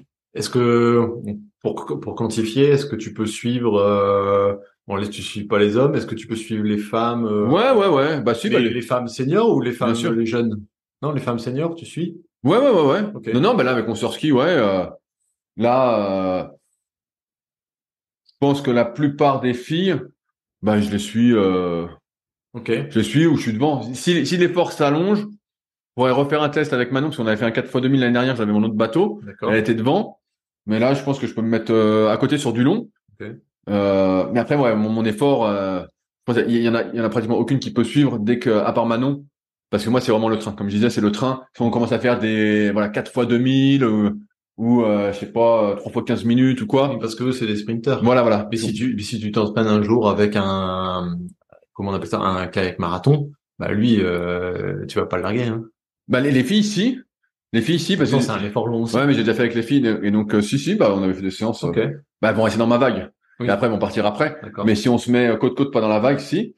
Mais après, bah les gars, euh, gars marathon là, c'est machine. Oui, je doute. Là, c'est pas la peine. Mais non, après les gars, euh, Les jeunes, je peux. même pas. Bah non, parce qu'ils sont. Ah, les, les jeunes, en fait, on dit que euh, les juniors hommes Ouais. vont à la vitesse des kayaks dames. Euh, junior, C'est peux me rappeler, 17-18 ans. C'est 17-18 ans? Voilà, voilà, c'est à peu près ça. Donc, euh, c'est compliqué. Hein. Ouais. Hein. Voilà, ben donc, donc ça, ça peut aller, mais euh, faut pas qu'il soit. Euh... S'ils s'entraînent à fond, j'ai aucune chance. Ok, d'accord. Mais c'est pour ça que je me mesure plutôt à ma catégorie d'âge. Je me dis, bah voilà, c'est déjà pas si mal. Tu vois, si j'arrive cet été au niveau des meilleurs vétérans, Mhm. et ben je dis putain, c'est déjà pas mal. Hein, parce Ah que bon, on est déjà plus senior quand on est. Euh... Quel âge t'as dit 36 ans? 36. Non, non, C'est déjà plus senior? Ben non, non, euh, On est dans les masters? c'est à partir de 35. Donc, euh, Ah, ok, d'accord. Donc euh, de l'année des 35, donc à 34, euh, quand c'est l'année, j'étais déjà euh, vétéran. Ok, bon. Euh, au travers des bah, 99 épisodes, est-ce qu'on peut euh, tirer une conclusion? Est-ce que le kayak, tu peux me répondre, est-ce que est-ce un sport à blessure? Un sport à risque? Ou c'est relativement, quand on fait ça bien, Non, mais il y a, y, a, y a des blessures, hein, c'est sûr. Hein. Il y a, y a les épaules et le dos. Bah, c'est dur parce qu'en fait, la position. Les épaules, je vois tout à fait pourquoi. Bah voilà, t'as les épaules hautes, donc le, le sous-épineux, le supraépineux, il aime pas. Bien bon, sûr. ça c'est classique. Hein. Après, comme t'as pas de phase négative, Ouais, bah tu vois bien que c'est quand même moins traumatisant. C'est beaucoup de phases concentriques. ok. J'en ai parlé aussi, euh, je rabâche un peu, mais dans mon, mon dernier article sur euh, comment devenir explosif en kayak. Le dos, je me serais pas douté. Et le dos, bah le problème c'est que t'es pas dos droit. En fait, c'est un peu comme l'aviron, j'exagère un On peu. n'est pas comme ça. euh, Pas du tout. Donc, donc, t'as une bonne flexion lombaire au lieu d'avoir une lordose. Ah ok. T'es euh, Euh, un peu en syphose lombaire. Alors, tu mets bien ton bassin, tout ça, t'es un peu moins, Ok. mais t'as une légère syphose lombaire, donc qui est pas naturelle. Rapporté sur l'année au nombre d'heures. et- et donc, tu mets beaucoup de force dans cette position. Ok. Et tu mets ça pendant longtemps, longtemps, longtemps, longtemps. Alors, tu as les abdos, tu as le gainage, ça Ouais. protège un peu. Ouais. Mais donc, c'est pour ça qu'il y a des hernies. Et en plus, faut rajouter qu'il y a la rotation. Et on sait que la rotation, Ouais, tout Bah, ensemble. euh, le dos aime pas trop la rotation. Il faut... Et bon, après, il y a tout ce qui est gainage. Hein. On va y revenir, mais il y a beaucoup de hernies qui pourraient être évitées, à mon avis, avec tout un travail sur le bas du corps, notamment les fessiers, avoir euh, des bonnes hanches. Donc, c'est-à-dire une flexion, une extension, une rotation interne, une rotation externe, mais assez importante pour pas que le dos encaisse tout, parce qu'on est tout le temps assis. Mhm. Et je vois bien que euh, les fessiers, c'est pas le point fort des kayakistes. Hein. Et les fessiers sont, sont pas travaillés. Ouais. Le, le gainage, de ce que j'ai pu voir, c'est quand même euh, très léger. Hein. Oui, C'est- on va, en- on va en parler tout de suite. Moi, j'ai ressenti au travers de tes questions avec les invités, tout ça, quand tu osais parler musculation, Ouais, j'ai arrêté d'en parler. parce qu'à la, au bout de quelques épisodes, t'as arrêté d'en parler, que tu penses que c'est un peu poussiéreux, la musculation, et que ça mériterait d'être un peu plus moderne et plus adapté. C'est ça Bah, ou pas? Moi, ce que je pense, et c'est un truc que je parle en musculation depuis euh, peut-être 15 ans, Mm, mm, mm. c'est que pour progresser, pour vraiment euh, atteindre son meilleur niveau, et on parle même pas de devenir champion olympique, mais son meilleur niveau par rapport à soi, il faut personnaliser ce qu'on fait. Or, aujourd'hui, les programmes sont les mêmes pour tous. Aujo- Aujourd'hui, C'est le programme pour le club. ou le programme de la Fédé. Donc, Ah, je donne un exemple. Toutes les filles, et j'ai rien euh, contre ça, hein, Mm. cas, pour en discuter, j'ai rien contre les entraîneurs en tout cas. Mm. Mais les filles, elles ont toutes le même programme. Moi, je me suis toujours dit, je sais pas j'en ai parlé avec plein de gars des- du podcast, mais je trouve très bizarre que Manon et Sarah aient eu le même programme. Ok. Manon, c'est une fille qui a une caisse de folie. Sarah, à l'inverse, c'est l'explosivité même. Elle met la paille non, oh, putain, ça C'est part. pas les mêmes qualités. C'est pas du tout pareil, et elles ont le même programme. Ok. Sur l'eau, déjà, en kayak, donc déjà, c'est pas normal. Ah oui. Et en muscu, elles ont le même programme. Ok. quand je regarde les programmes, je sais pas quoi dire. C'est, il y a aucune analyse de la morphoanatomie de la personne. Donc, on, j'ai fait un article, donc je vais pas me répéter trop, mais euh, Les mêmes exercices pour tout le monde. les mêmes exercices pour tout le monde, à la même, à la même amplitude pour tout le monde, Voilà. Avec les mêmes cycles qui n'ont aucun sens, Mhm. du style euh, la force. Donc moi, je sais pas non non plus, mais il y en a des fois qui m'appellent, qui me disent voilà, on m'a dit que je manquais de force, euh, qu'est-ce que tu en penses tout ça? Et puis je fais les calculs, tout ça, car je fais les calculs, Ouais, rien de grand, euh, de savant. Hein. Je dis c'est pas la force qui te manque, tu vois. Je discute et je dis bah dis-moi tes trucs, ce que tu fais là là là. Mhm. Bah, je dis toi tu vois c'est l'endurance. Je dis euh, t'as t'as t'as pas d'aérobie, t'as pas d'aérobie, euh, tu fais ton 5 km en temps, c'est pas normal. Euh, ou euh, toi tu fais tu fais tes perfs, ouais ça c'est ça. Ou toi bah je vois que t'es plutôt lent. Donc toi ce qu'il faudrait que tu travailles plutôt en priorité? Et j'avais fait cette question euh, à Marciac. J'avais été à Marciac en décembre 2020 Il y a, ouais, il y a deux ans. décembre 2020 et j'avais été invité euh, donc super base d'entraînement à Marciac avec euh, Romain Marco et Amandine Lotte Mhm. donc euh, à qui je passe un, un grand bonjour évidemment donc la base est super pour s'entraîner le, le plan d'eau est super et j'avais dit aux filles qui étaient présentes à chacune j'ai dit qu'est-ce qui te manque pour gagner pour progresser? Qu'est-ce qui te manque le plus? Et donc chacune avait dit un truc différent mais après derrière je sais pas comment ça se passe avec les entraîneurs la communication voilà moi je gère pas des groupes non plus donc euh, je sais que ça peut être compliqué mais c'est le même programme pour toutes Ok. et les gars, j'ai l'impression que c'est un peu comme ça aussi. Donc euh, pareil, j'en ai parlé souvent hors antenne avec des gens et tout, mais donc si t'as pas d'analyse de la morphoanatomie, quelle amplitude tu dois adapter, euh, d'analyse articulaire, quelle amplitude je peux utiliser, où est-ce que je vais me blesser ou pas? Mm, mm, mm. Euh, moi, je suis assez d'accord avec entre guillemets Kirsten Neumann, j'extrapole un peu, mais qui est arrivé, qui a voulu mettre une base athlétique pour tout le monde. Moi, je pense en muscu, il y a des indispensables. Tu vois, si t'as pas de fessier, ok, t'es tout le temps appuyé dessus, mais ça, ça prédispose à avoir des hanches qui fonctionnent mal. C'est-à-dire que t'as pas d'extension de hanches, c'est-à-dire que tes rotations, bah, par exemple, t'as pas le moyen fessier, t'auras pas de rotation externe, il va pas vouloir s'étirer. Mhm. Les épaules, c'est pareil, il y a plein de trucs qui se passent sur les épaules. Et bon, ce qui va être fait souvent, c'est un peu de face pull ou un peu de rotation externe. Bon, c'est- c'est gentillet, c'est gentillet, mais c'est pas. Et donc, à chaque fois, je trouve qu'on se trompe, euh, on se trompe d'objectif. Pour performer, c'est la personnalisation. Et ça, alors peut-être que il n'y a pas le temps, je vais être sympa, Ah, nécessaire, ou moins sympa, les compétences nécessaires pour faire ça. Et ça, c'est sûr que si c'est le même programme pour tous et pour toutes, que ce soit en muscu, euh, sur l'eau et à côté, bah ça, ça s'appelle la méthode chinoise.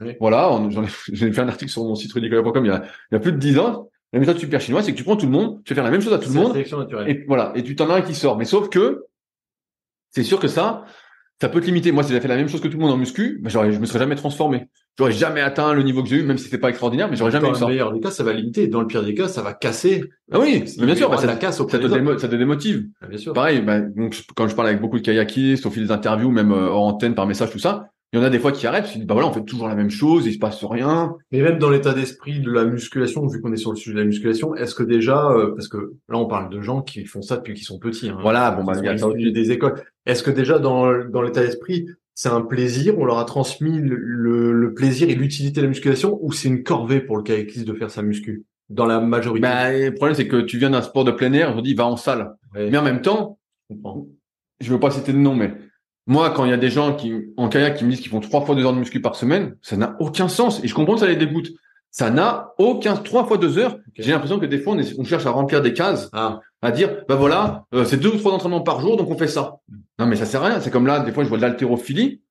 Oh, mais je vois la technique, mais je dis, mais aïe aïe, c'est comment accentuer son risque de blessure et gâcher son énergie. ça. N'a aucun sens. Je comprends théoriquement le truc, mais en pratique, on voit bien, on voit faire les mouvements, ça ne va pas du tout. C'est comment se niquer? Ça n'a aucun sens. Est-ce qu'on leur fait faire aussi de la musculation parce que est-ce qu'il y a encore des tests? Il y a, il y a plus de tests muscu. Ça Cette année, on se demandait s'il y en avoir, il n'y en a pas eu. Donc, euh, mais pareil, ça n'a aucun sens. Les tests, Kirsten Neumann, donc, a apporté ça. Ouais. C'était euh, juste avant les années 2000, je crois. 96 de mémoire. C'était pour que tout le monde ait un certain niveau. Donc, c'était un... Une barrière à l'entrée. Voilà. C'était c'est discutable. Mais bref, c'était, il fallait faire ça en course à pied. Mhm. Il fallait faire ça en deux minutes. Voilà. Ok. Ils ont bien expliqué dans les podcasts. Donc ça donnait une base. Là, il y a plus de tests et t'en as qui partent euh, complètement en couille. Il y en a, ils font du, bon, tu le vois bien, ils font du développé couché, les fesses euh, plus haut que la barre. Euh, ils font du tirage planche, tu sais pas ce que, avec des mousses, des trucs. Tu dis mais comprends pas trop le, le truc. Et c'est toujours les mêmes muscles. C'est euh, du 6 x 6, développé couché, tirage planche, traction. Chaque année, à la même période ou presque, ça n'a pas de sens. Alors j'ai deux questions. Est-ce que déjà première question, est-ce que toi tu ça te semblerait bien de réinstaurer les tests ou pas? Non, parce que pour moi, Pour autant non. Parce que, encore une fois, c'est une histoire de morphoanatomie. Oui. C'est pas facile à comprendre. Si t'as des bras, je reprends l'exemple de Sébastien Jouve, qui avait 2 mètres 9 ou 2 mètres 13 d'envergure. Je sais plus, je crois que c'est 2 mètres 9, il a dit. La même envergure que Philippe Collin, qu'on attend sur le podcast. Épisode 60 175, Philippe, je ne t'oublie pas. tu vas passer. et on va bien discuter d'entraînement tous les deux. Parce que je sais que t'as plein de trucs à raconter. Et euh, à m'expliquer. Mais bref. Euh... C'est différent les deux. C'est deux, deux morphotypes différents. Non, putain, je sais plus ce que je voulais dire. Tu vois, la longueur des bras, voilà. Ouais. Les, les deux ont la même envergure, mais Philippe est, beaucoup plus grand. Je peux dire, quand t'as des bras de singe, Ouais. et que tu fais, on te dit le max de rep en deux minutes. Ok. Comparativement à quelqu'un qui a des bras beaucoup plus courts, qui a peut-être que 1,95 C'est pas le d'envergure. même trajet. Tu, tu comprends bien, c'est assez facile que en deux minutes, à effort équivalent, tu vas faire moins de reps avec 2 mètres 9 d'envergure qu'avec 1,95 d'envergure. Donc ça n'a pas de sens. Ce que tu dois comparer, encore une fois, c'est l'individu par rapport à lui-même. Et encore, en se demandant qu'est-ce que le, qu'est-ce qui le limite pour la performance? Tu vois, on fait faire un test maxi. Bon, que tu fasses 120, 130, 140 au coucher. Mm. Sur un 500 mètres, je pense que ça change. Je vois pas une copasse qu'on me dise pas qu'il fait 120 au coucher, hein. Mm. Franchement, j'ai du mal à y croire. Le mec est épais comme une feuille de cigarette. Voilà, j'exagère un peu, mais voilà, j'y crois pas du tout. Pimenta, bon, par contre, ça, j'y crois, là, il va être assez fort. Mais, euh, mais je pense que des fois, on se trompe d'objectif. On dit, voilà, c'est, tu dois être plus fort en muscu, tu dois prendre du muscle. Des fois, on me dit, ouais, il faut prendre du muscle pour. Ok, il y a un, un certain niveau de force. Mhm. Les muscles, j'y crois pas du tout. Les muscles développés via l'activité, ça, j'y crois. Mhm. Mais développés en dehors, peut-être dans une optique de prophylaxie, de prévention, de réduction des blessures, parce que prévention, c'est, faut pas trop y croire. Mais voilà. Ok. Et après, il faut se demander qu'est-ce qui limite. Et voilà, il n'y a pas besoin de faire trois fois deux heures. Toi, c'était un des trucs. Euh, dont je discutais avec pas mal de kayakistes aussi. Quand ils me parlaient de leur truc, je dis non, mais tu devrais en faire moins. Euh, tu vois, pour, moi, bah, je cite un exemple. Euh, Léa, qui est hyper forte en muscu, qui a vraiment un physique incroyable. Tu la vois, putain, les sacrés bras, des épaules vraiment solides, quoi. Et tu vois, je voyais à Martiac, elle faisait encore des trucs pour essayer d'augmenter ses perfs au coucher. Ok. Alors que je sais plus, elle fait genre 90, 95 ou 100. Je crois qu'elle a déjà fait 100. C'est suffisant. Largement. largement suffisant. Et puis on lui met encore des trucs comme ça. Et je lui avais dit, je lui ai dit, moi, à mon avis, là, la muscu, tu devrais juste maintenir ta force, ce qui est assez facile. Tu fais une rep à 95% chaque semaine. Voilà, ça te prend euh, allez, 45 minutes dans la semaine. Et puis à côté, on regarde ce qui te manque. Et euh, voilà, c'est peut-être l'explosivité, c'est peut-être la technique, tout ça. Je sais pas. J'ai rien analysé de, vraiment trop en détail. Mhm. Mais voilà, ça n'a aucun sens d'aller faire trois muscles dans la semaine. Ok, je me fais l'avocat des athlètes. Est-ce qu'au moins ils ont la main sur ça? Est-ce qu'ils ont le droit Je sais de pas. refuser? Je sais pas. Parce que c'est marrant, c'est facile, tu dis oui, Je sais pas. fais pas ça, mais est-ce qu'elle a le droit de dire mais non, moi je fais pas ça? Je, je sais pas exactement. Quand, je suis pas dans le milieu fédéral, donc je sais pas comment ça se passe. Ou elle va passer pour la capricieuse de service? moi, moi, j'ai toujours été le- un, un peu rebelle, donc euh, moi je sais que si j'avais été Mais toi, dans le truc, Oui, mais toi, on sait, enfin, moi, je, je te connais, toi, t'es incoachable. Toi, t'es un leader, t'es pas un follower. Non, mais c'est ouais, vrai. ouais, voilà. Donc, euh, Non, mais moi je pense, je coachable. pense que tu as de la place, on s'y met pour faire ce que tu as envie de faire. et donc, chaque année, le but, c'est de refaire la même perf que l'année dernière. Tu sais, je fais un parallèle avec, euh, on connaît dans le cyclisme, euh, on a eu une Ouais, expérience dans, euh, bah, dans le cyclisme de surprise, quand j'ai sponsorisé, bien dans sûr. le cyclisme de haut niveau, et t'étais revenu et tu m'avais dit, en fait, le gars, si ça fait 20 ans qu'il fait, ça fait, allez, j'exagère, ça fait 5, 10 ans qu'il fait Ouais, ça. ça, ça faisait 10 ans qu'il faisait la même Ça paire. fait 10 ans qu'en fin de saison de prépa hivernale, il arrive au même Même- maxi de squat. Voilà, et puis je je lui avais dit, Et je s'inquiète pas, je trouve ça voilà, normal. et il faisait pareil, trois séances muscu par semaine, au même niveau. Ok, et donc là, c'est la même chose, c'est la même dynamique. Ouais, ouais, ouais, il y a, il y a des gens, ils ont le même maxi depuis des années, ou alors, tu sais bien, j'en parlais euh, il y a pas longtemps avec d'autres kayakistes, qui me disaient, euh, je leur disais, bah voilà, tu vois bien, pour, pour battre ton maxi, ça fait euh, 10 ans que tu fais de la muscu ou 15 ans, Mm. j'ai pour gagner 2 kg 5, alors que tu te dépouilles vraiment, il dit, bah ouais, je vais ralentir le kayak et faire plus de muscu. J'ai dit, est-ce que tu crois que ça va te faire aller plus vite sur l'eau? Il me dit, bah non, mais j'ai dit, tu vois, donc c'est Ah ouais. beaucoup trop d'efforts pour gagner ça. Donc Mm. ça n'a pas de sens. Ok, donc pour finir sur la muscu, peut-être mieux faire la musculation sur euh, sur le bateau. Oui. ça, existe, tu sais. Bien, bien sûr, tu, tu mets un frein, des parachutes, mais ça, ça, il y a des trucs qui sont faits. C'est peut-être mieux. Bah, C'est plus euh, c'est plus transférable, c'est sûr. C'est sûr que. que de faire des. Mais après, la préparation physique a du sens en muscu. Mais pour moi, elle doit être vraiment personnalisée. Mm. Il peut y avoir des bases communes, mhm. mais au très haut niveau, moi, ça me surprend, ça me surprend, hein. À moitié, parce que j'avais déjà vu d'autres sports, comme tu l'as dit, j'ai déjà sponsorisé d'autres activités, j'ai déjà été voir les entraînements, j'ai déjà été voir. Et donc, je me disais, ah, peut-être que je vais être surpris. Bah, au début, on a on a eu une claque. On s'est dit ah ouais, c'est ça quand même le sport de haut niveau. En fait, c'est c'est juste C'est la méthode chinoise. c'est la méthode chinoise. C'est juste des gens qui sont doués euh, de base en fait. Non, bah, Alors, euh, petit je, vais, je vais te donner le secret. euh, Travail bien quel évidemment. est le secret mais- quel est le secret du haut niveau? Pour le kayak, mais euh, ensemble, c'est démarrer au bon moment, Ouais. au bon endroit, avec les bonnes personnes, euh, et évoluer un peu comme ça. Voilà. Et avoir des facultés de base. Et faire des Voilà. Bah, là, au, au kayak, c'est avoir les bras longs. Voilà. Il faut que ça te fasse plaisir au début. Il faut que ça te fasse plaisir au début, que tu sois dedans, que tu dois progresser, que tu vois que tu gagnes des courses. Voilà, que tu vois qu'il y, a- une évolution. Mm, mm, mm, mm. Mais, euh, mais c'est le secret dans tous les sports. Hein. Et donc là, bah, on compte beaucoup sur la méthode chinoise. Et en même temps, euh, tu vois, et, bon là, ça, ça marche pas ces dernières années, mais ça a déjà marché. Mais ça ne peut passer que par la personnalisation. Allez, je te fais, j'allais dire, je te fais plaisir, mais je rebondis sur ce mot plaisir que tu as dit, Voilà. parce qu'on en a discuté un petit peu avant. Explique-nous pourquoi toi, comme tu dis, c'est bien au début le plaisir. Oui, Mais voilà. par la suite, quand on veut être un gagnant, faut effacer un petit peu cette, euh, cette recherche du plaisir. Ouais, moi j'ai un peu de mal parce que c'est vrai que c'est beaucoup revenu dans les épisodes. Le plaisir, le plaisir. Moi aussi, ça me fait plaisir de naviguer. Voilà, je suis content d'aller à la salle de muscu, tout ça. Mais quand, quand, quand je suis revenu de, de Martillac, donc moi je charriais les filles, comme je te dis, je suis chambreur et tout. Mais sur l'eau, des fois, ben, j'étais à côté avec mon petit kayak débutant, euh, j'allais j'allais moins vite quand même hein, euh, que maintenant, et donc j'étais vraiment derrière. Et à chaque fois, je disais, mais tu veux gagner ou tu veux perdre? Et tu vois, j'ai chopé comme ça, je me souviens, avec euh, Fénicia. je, je m'étais, euh, on rigolait bien, quoi. Et, euh, je disais, tu veux gagner ou tu veux perdre? Et donc j'avais fait un podcast, et c'est vrai que j'avais été surpris parce que, tu vois, comme certains me l'ont dit aussi en, en podcast, des plus anciens, tout ça, des fois, ils continuent juste pour le plaisir. Ça fait, ah, ça me fait plaisir de naviguer. Mais c'est cool. Moi, moi aussi, ça me fait plaisir. Mais pour gagner, du moins dans ma philosophie, dans mon état d'esprit, c'est bien que ça fasse plaisir, mais des fois, ça va pas faire plaisir. Hein. Mmh. Tu- Pour gagner, y y il y a des fois, euh, il y a des fois, comme tu disais tout à l'heure, on en parlait, moi, je viens de la muscu, et la muscu, on voyait les professionnels du bodybuilding, certes, ils sont dopés, Mhm. euh, mais les mecs, la diète, elle est carrée, elle est pesée. Là, il y a l'entraînement, là, il y a ceci, là, il y a cela, tout est millimétré. Il y a, pas de surprise. Il y a les sacrifices à côté, quoi. Ouais, Ils mettent choses en œuvre. Ils y pensent pas parce que les mecs, ils veulent gagner. Ouais, c'est leur vie, ils sont impliqués et ils savent que plus ils s'impliquent, plus ils progressent. Donc, le plaisir, ok, quand t'es jeune, tout ça, ben, je comprends, euh, voilà, ils tout ça. Mais à un moment, pour gagner, faut avoir envie de gagner. Et pour avoir envie de gagner, quand t'as envie de gagner, tu mets les choses en place. Donc, tu disais, est-ce qu'un athlète peut sortir du truc et faire son propre programme? Est-ce qu'un athlète peut être suivi par un diététicien, par ci, par ça? Il y en a, il y en a qui font un peu déjà. Mm. Tu vois, euh, je pense à des noms, mais je veux pas mettre euh, trop de, de pression sur certains ou certaines. Mais il y en a qui le font déjà.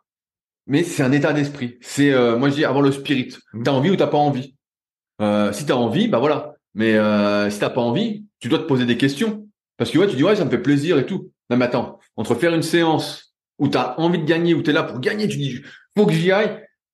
On minimise l'intention, tu vois. L'in- L'intention pour moi, elle change. C'est comme en muscu. Je racontais, euh, j'étais, je donnais un séminaire euh, à l'Elite Training Symposium.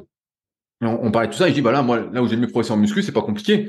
C'est que avant la séance, je regardais des vidéos, Oui. les gars, Oui. tac, j'allais à la salle, je mettais mon truc, j'étais dedans, je m'imaginais être un tel, Voilà. je faisais le mouvement, j'étais concentré exactement sur ce que je faisais, mes pensées étaient pas ailleurs, je finissais la séance, il y avait mon retour au calme, je rentrais chez moi, je mangeais bien le truc, je regardais une vidéo, j'étais dans le truc, j'étais dans le truc à 100%, Ah, tu- et je savais que plus je m'investissais, et donc c'était motivant. Alors après, c'est sûr quand t'as 20 ans d'entraînement, tu vois, c'est pour ça qu'on relativise aussi. Ouais. Je comprends que bah, la notion de plaisir, elle est importante. Et après, il y a- il y a toute cette part de psychologie aussi. On n'est pas tous euh, à réfléchir comme moi, mais c'est vrai que je le sens pas beaucoup. J'ai pas dans mes interviews. Moi, je, prends souvent l'exemple euh, un qui m'a vraiment fait plaisir, c'est Maxime Beaumont, en 2016. Il raconte, ah, il a mis, le- il a mis le paquet. Ah là, je me dis putain le type, chapeau. J'ai là, euh, il m'a pas vendu du rêve, mais euh, là, là, là, là, j'étais content. Là, je dis ah, lui là, putain, il a vraiment mis le paquet. Et bon, il était devant jusqu'à 50 mètres de la ligne. Je vois ce que tu veux dire parce que moi, ça m'a laissé un peu ce goût sur certains épisodes, euh, beaucoup au début, parce que tu posais la question. Après, tu la posais plus. Ah non, euh, bah, parce que j'avais plus, j'avais plus euh, le goût d'inachevé, mais sur les sur les fins d'épisodes, au tout départ, les 30 premiers peut-être, ou peut-être moins, tu disais qu'est-ce que tu mets d'autre en place, et puis tu commençais à lancer quelques pistes. Tu disais la diète, euh, le prépa mental, euh, tu vas chez l'ostéo des fois, ou t'as pensé à la qualité de ton sommeil, tout ça. Et une fois sur deux, on était même plus que ça, on était déçus parce que il y en a déjà la diète, il y en a beaucoup qui disaient bon, je mange comme euh, comme ça vient, Je, je mange sainement. je fais attention un petit peu à mon poids. Ouais, c'est- parce que ça veut rien dire. Je mange sainement. Moi, si j'étais demain, je devais, et c'est pour ça que j'ai fait la formation gratuite, Mhm. qui est une série de longues newsletters qui est retrouvée sur secretdukayak.org. Moi, si je devais demain, si je, je veux gagner les Jeux Olympiques, même si je suis très loin, mais si vraiment je suis motivé, franchement, je vais voir un micronutritionniste demain Bah oui. Je fais des analyses à crever. Alors oui, ça va me coûter un peu d'argent, tout ça, et on en parlera après de tout ça. Mais je veux savoir exactement mon profil d'acide gras, de quoi je manque, précisément. Je veux une supplémentation adaptée. Je veux tout optimiser. Mhm. Et je suis pas là, et je suis salaud aussi. Mais je suis pas là l'hiver en train de bouffer une raclette et de boire du vin. Ça, c'est pas quelque chose pour gagner.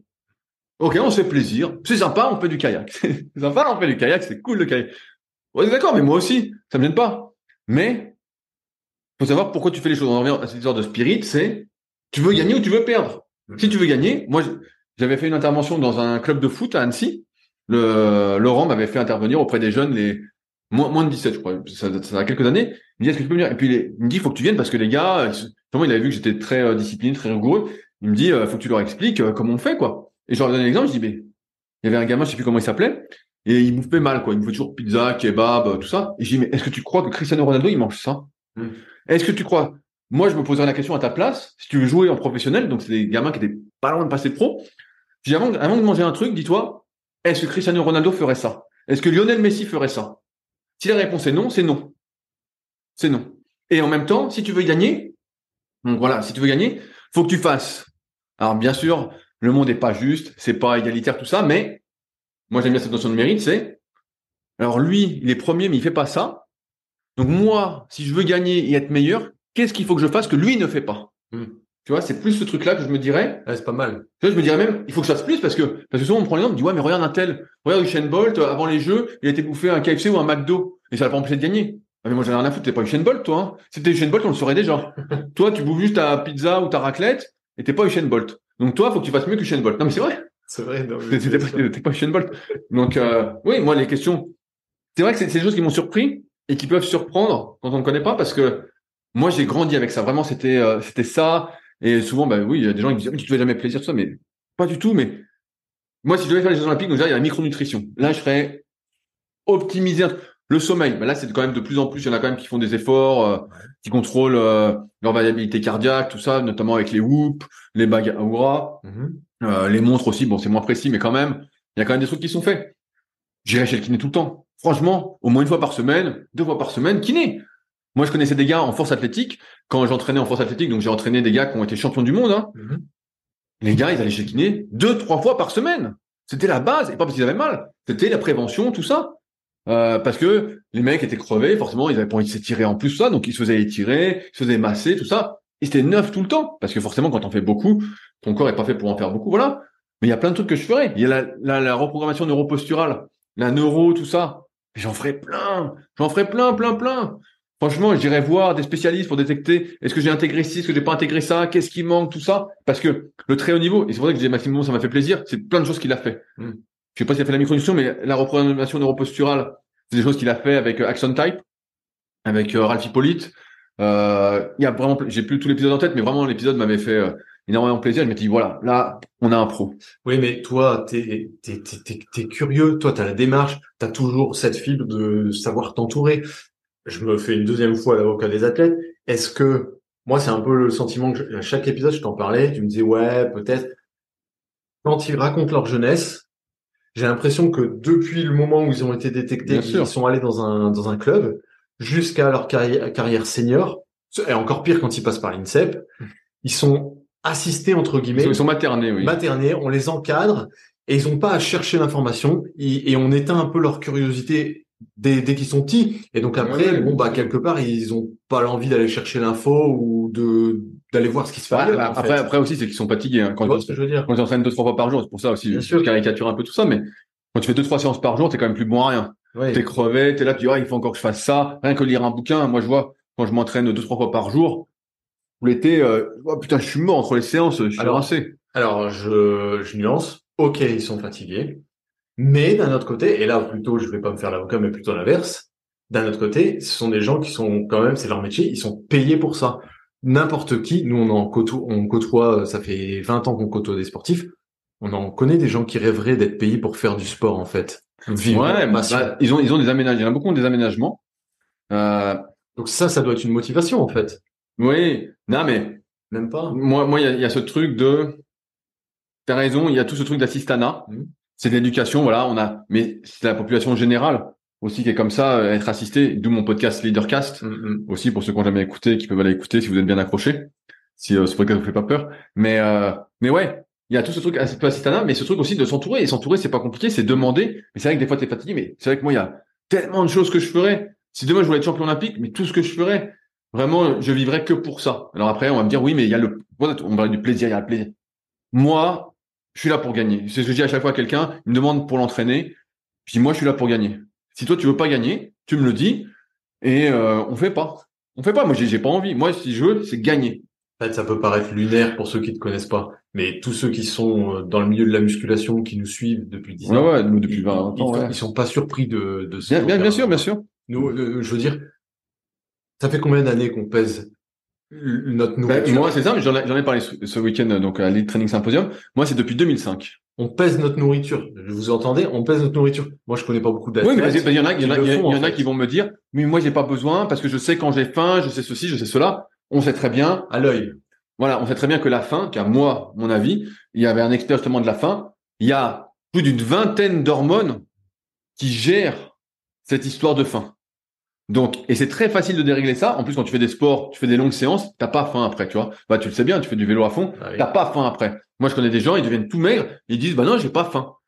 Euh, ou à l'inverse, qui ont très très faim, qui sont vraiment déréglés, sans compter tous les antécédents qui vont jouer. Si t'as été plus gras avant, t'as été sec, euh, ton hérédité, voilà, ta génétique. Il y a plein de choses qui vont jouer sur la fin, et c'est pour ça que, pour moi, c'est quelque chose qu'il faut au moins quantifier. C'est la base. Mais, Avoir des repères. mais après, comme dans beaucoup d'activités, on, rigole et tout, mais souvent, bah, les, athlètes que j'entends, c'est euh, ils font attention à quelques mois de l'échéance. Mais ça, ça, ok. Mais si tu veux gagner, je reviens à ça. Si tu veux gagner, c'est pas à quelques mois de l'échéance qu'il faire attention. C'est en amont. C'est les, quatre ans avant l'Olympiade, c'est le truc. Si tu veux être la meilleure, tu veux n'avoir qu'à moi, pour moi, ce serait n'avoir aucun regret. Et si tu as bouffé une raclette, tu me dis, ah, ça me fait pas de mal, ça me fait de bien. C'est pas vrai. Ça, c'est quelqu'un qui, c'est un discours complaisant. C'est comme quelqu'un qui dit, oh, boire un verre de temps en temps, ça fait pas de mal. Bah si, mon vieux, ça te fait du mal. Ça te fait du mal. Mais tout le monde est complaisant et te dit, tu t'inquiète, on te brosse dans le sens du poil. C'est pas vrai. Oui, mais s'ils ratent l'échéance, ils auront pas de regrets pour autant. Ils vont pas dire ah c'est peut-être mon hygiène de vie. Oui, oui, mais c'est pour ça. Moi, je suis vraiment dans cette optique. Ce spirit, c'est moi, je, je suis pour rien. Et c'est pour ça que je suis tout le temps en train de me former, de poser des questions et que j'ai ce podcast aussi, et que je pose des questions dans d'autres podcasts sur des trucs. Parce que je veux comprendre les choses et je veux pouvoir. Et même si je passe à côté de certaines choses, évidemment. Mais si je savais tout ce que je sais maintenant euh, quand j'avais 18 ans, bah c'est sûr que ça aurait pas été la même chose. Mais ouais, il y a. J'ai l'impression que des fois certains font du kayak un peu par dépit, tu vois. C'est un peu le truc. On a commencé au bon moment, on est assez doué, on est dedans, c'est confortable. Tu disais, euh, il y a des aménagements avec des entreprises pour s'entraîner. Il y a des aménagements avec des sociétés d'État, on va dire ça comme ça, Mhm. qui donnent un salaire sans contrepartie, qui font des contrats. Et voilà. Et c'est vrai que c'est la belle vie. Tu vois, je crois que c'est euh, Didier euh, Vasseur, euh, Vasseur qui disait. Euh, je lui dis pourquoi tu continues à ce moment-là, un coup dans sa carrière? Il dit bah écoute, je fais du kayak, ça, ça me faisait plaisir, j'étais payé en même temps, voilà. La fédération paye aussi? Je sais pas, je sais pas. Je sais pas. Moi, je me souviens qu'à la Fédé de force, quand tu étais athlète de haut niveau, tu étais sur une liste. Le comité régional donnait des sous. euh, Il y a plein de gens qui donnaient des sous. Et dans, après, dans le kayak, il y a quand même pas de pognon. Faut, faut le dire. Mm. Il y a de moins en moins d'argent. C'est un petit milieu, mais parce qu'aujourd'hui, moi, je viens d'une époque, et beaucoup viennent d'une époque où la performance amenait rémunération. C'est ce que j'allais dire, on est payé au résultat ou on est payé juste au, au titre d'être euh, équipe de France ou espoir ou je ne sais quoi?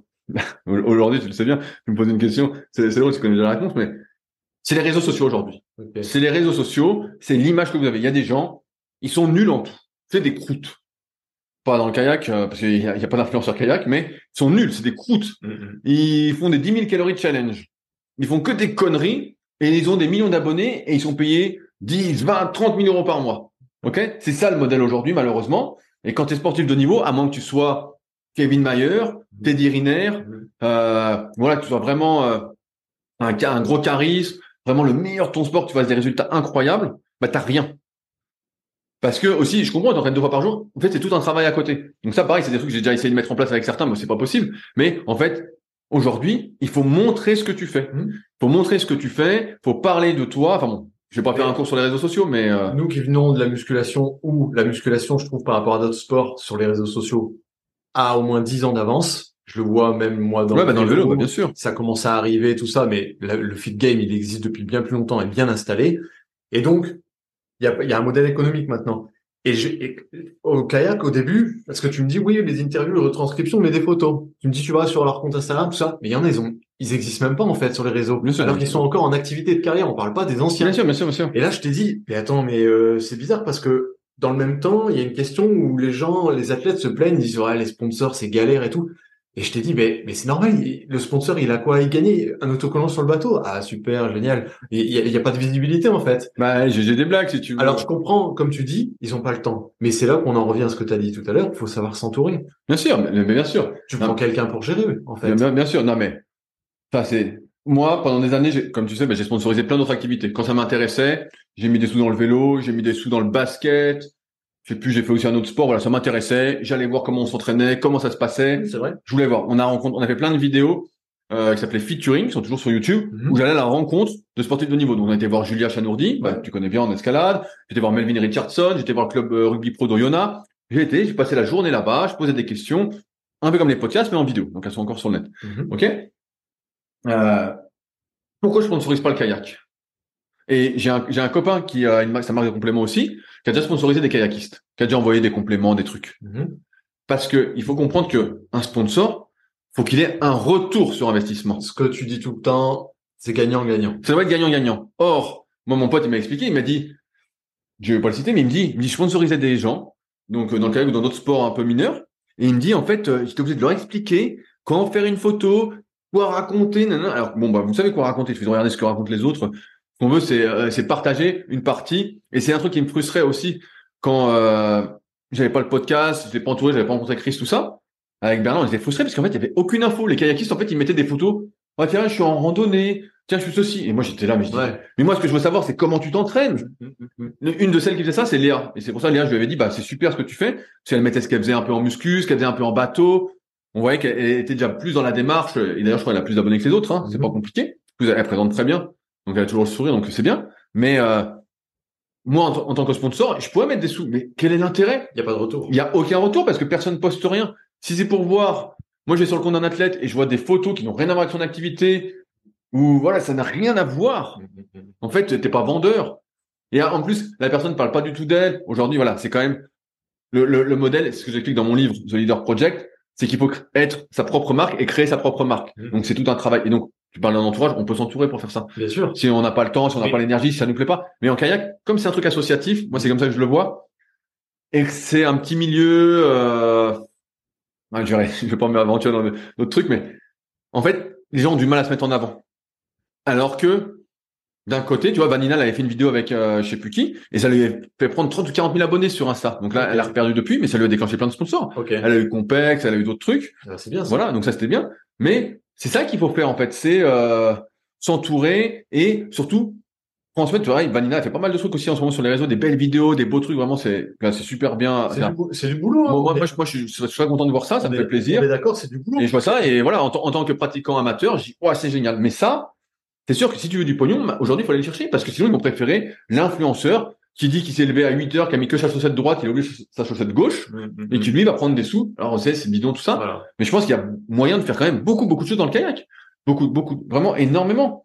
Mais euh, ça nécessite de s'entourer. Ça nécessite de Et s'entourer. de- d'autant plus pas le choix de t'entourer que logistiquement c'est compliqué de se filmer quand t'es au kayak. Tu vois ce que je veux dire? Ah ouais, non, non, mais c'est compliqué. Bah moi, ça fait des années que je veux faire une belle vidéo. Et Et tu as déjà réfléchi, c'est vrai que c'est. Bah là, là, j'ai un copain. Bah donc on a, j'ai un copain qui vient en septembre. Il m'a dit qu'il va prendre son drone. Donc je vais essayer de faire une belle vidéo. J'aimerais bien qu'il y ait du monde aussi. Hein. Mais ça fait longtemps que quand Sarah elle s'entraînait, bah, je voulais faire une vidéo avec Sarah. Je dis on va faire une belle vidéo, tout ça. Ou quand les quand autres filles venaient, voilà, ou quand les gars sont là, faire une belle vidéo d'entraînement qui motive, qui motive, qui inspire, tu vois, tu vois, tu dis, oh putain, surtout que c'est beau le kayak, tu vois, les, Bien sûr. c'est beau, les, les athlètes, les filles sont bien physiquement, franchement, ils sont tous super, C'est donc, euh, du boulot, ça se fait pas comme ça. Il faut s'entourer, mais comme tu dis, il y a un retour sur investissement. ah oui, il y a, il y a- il y a un retour, mais c'est comme tout.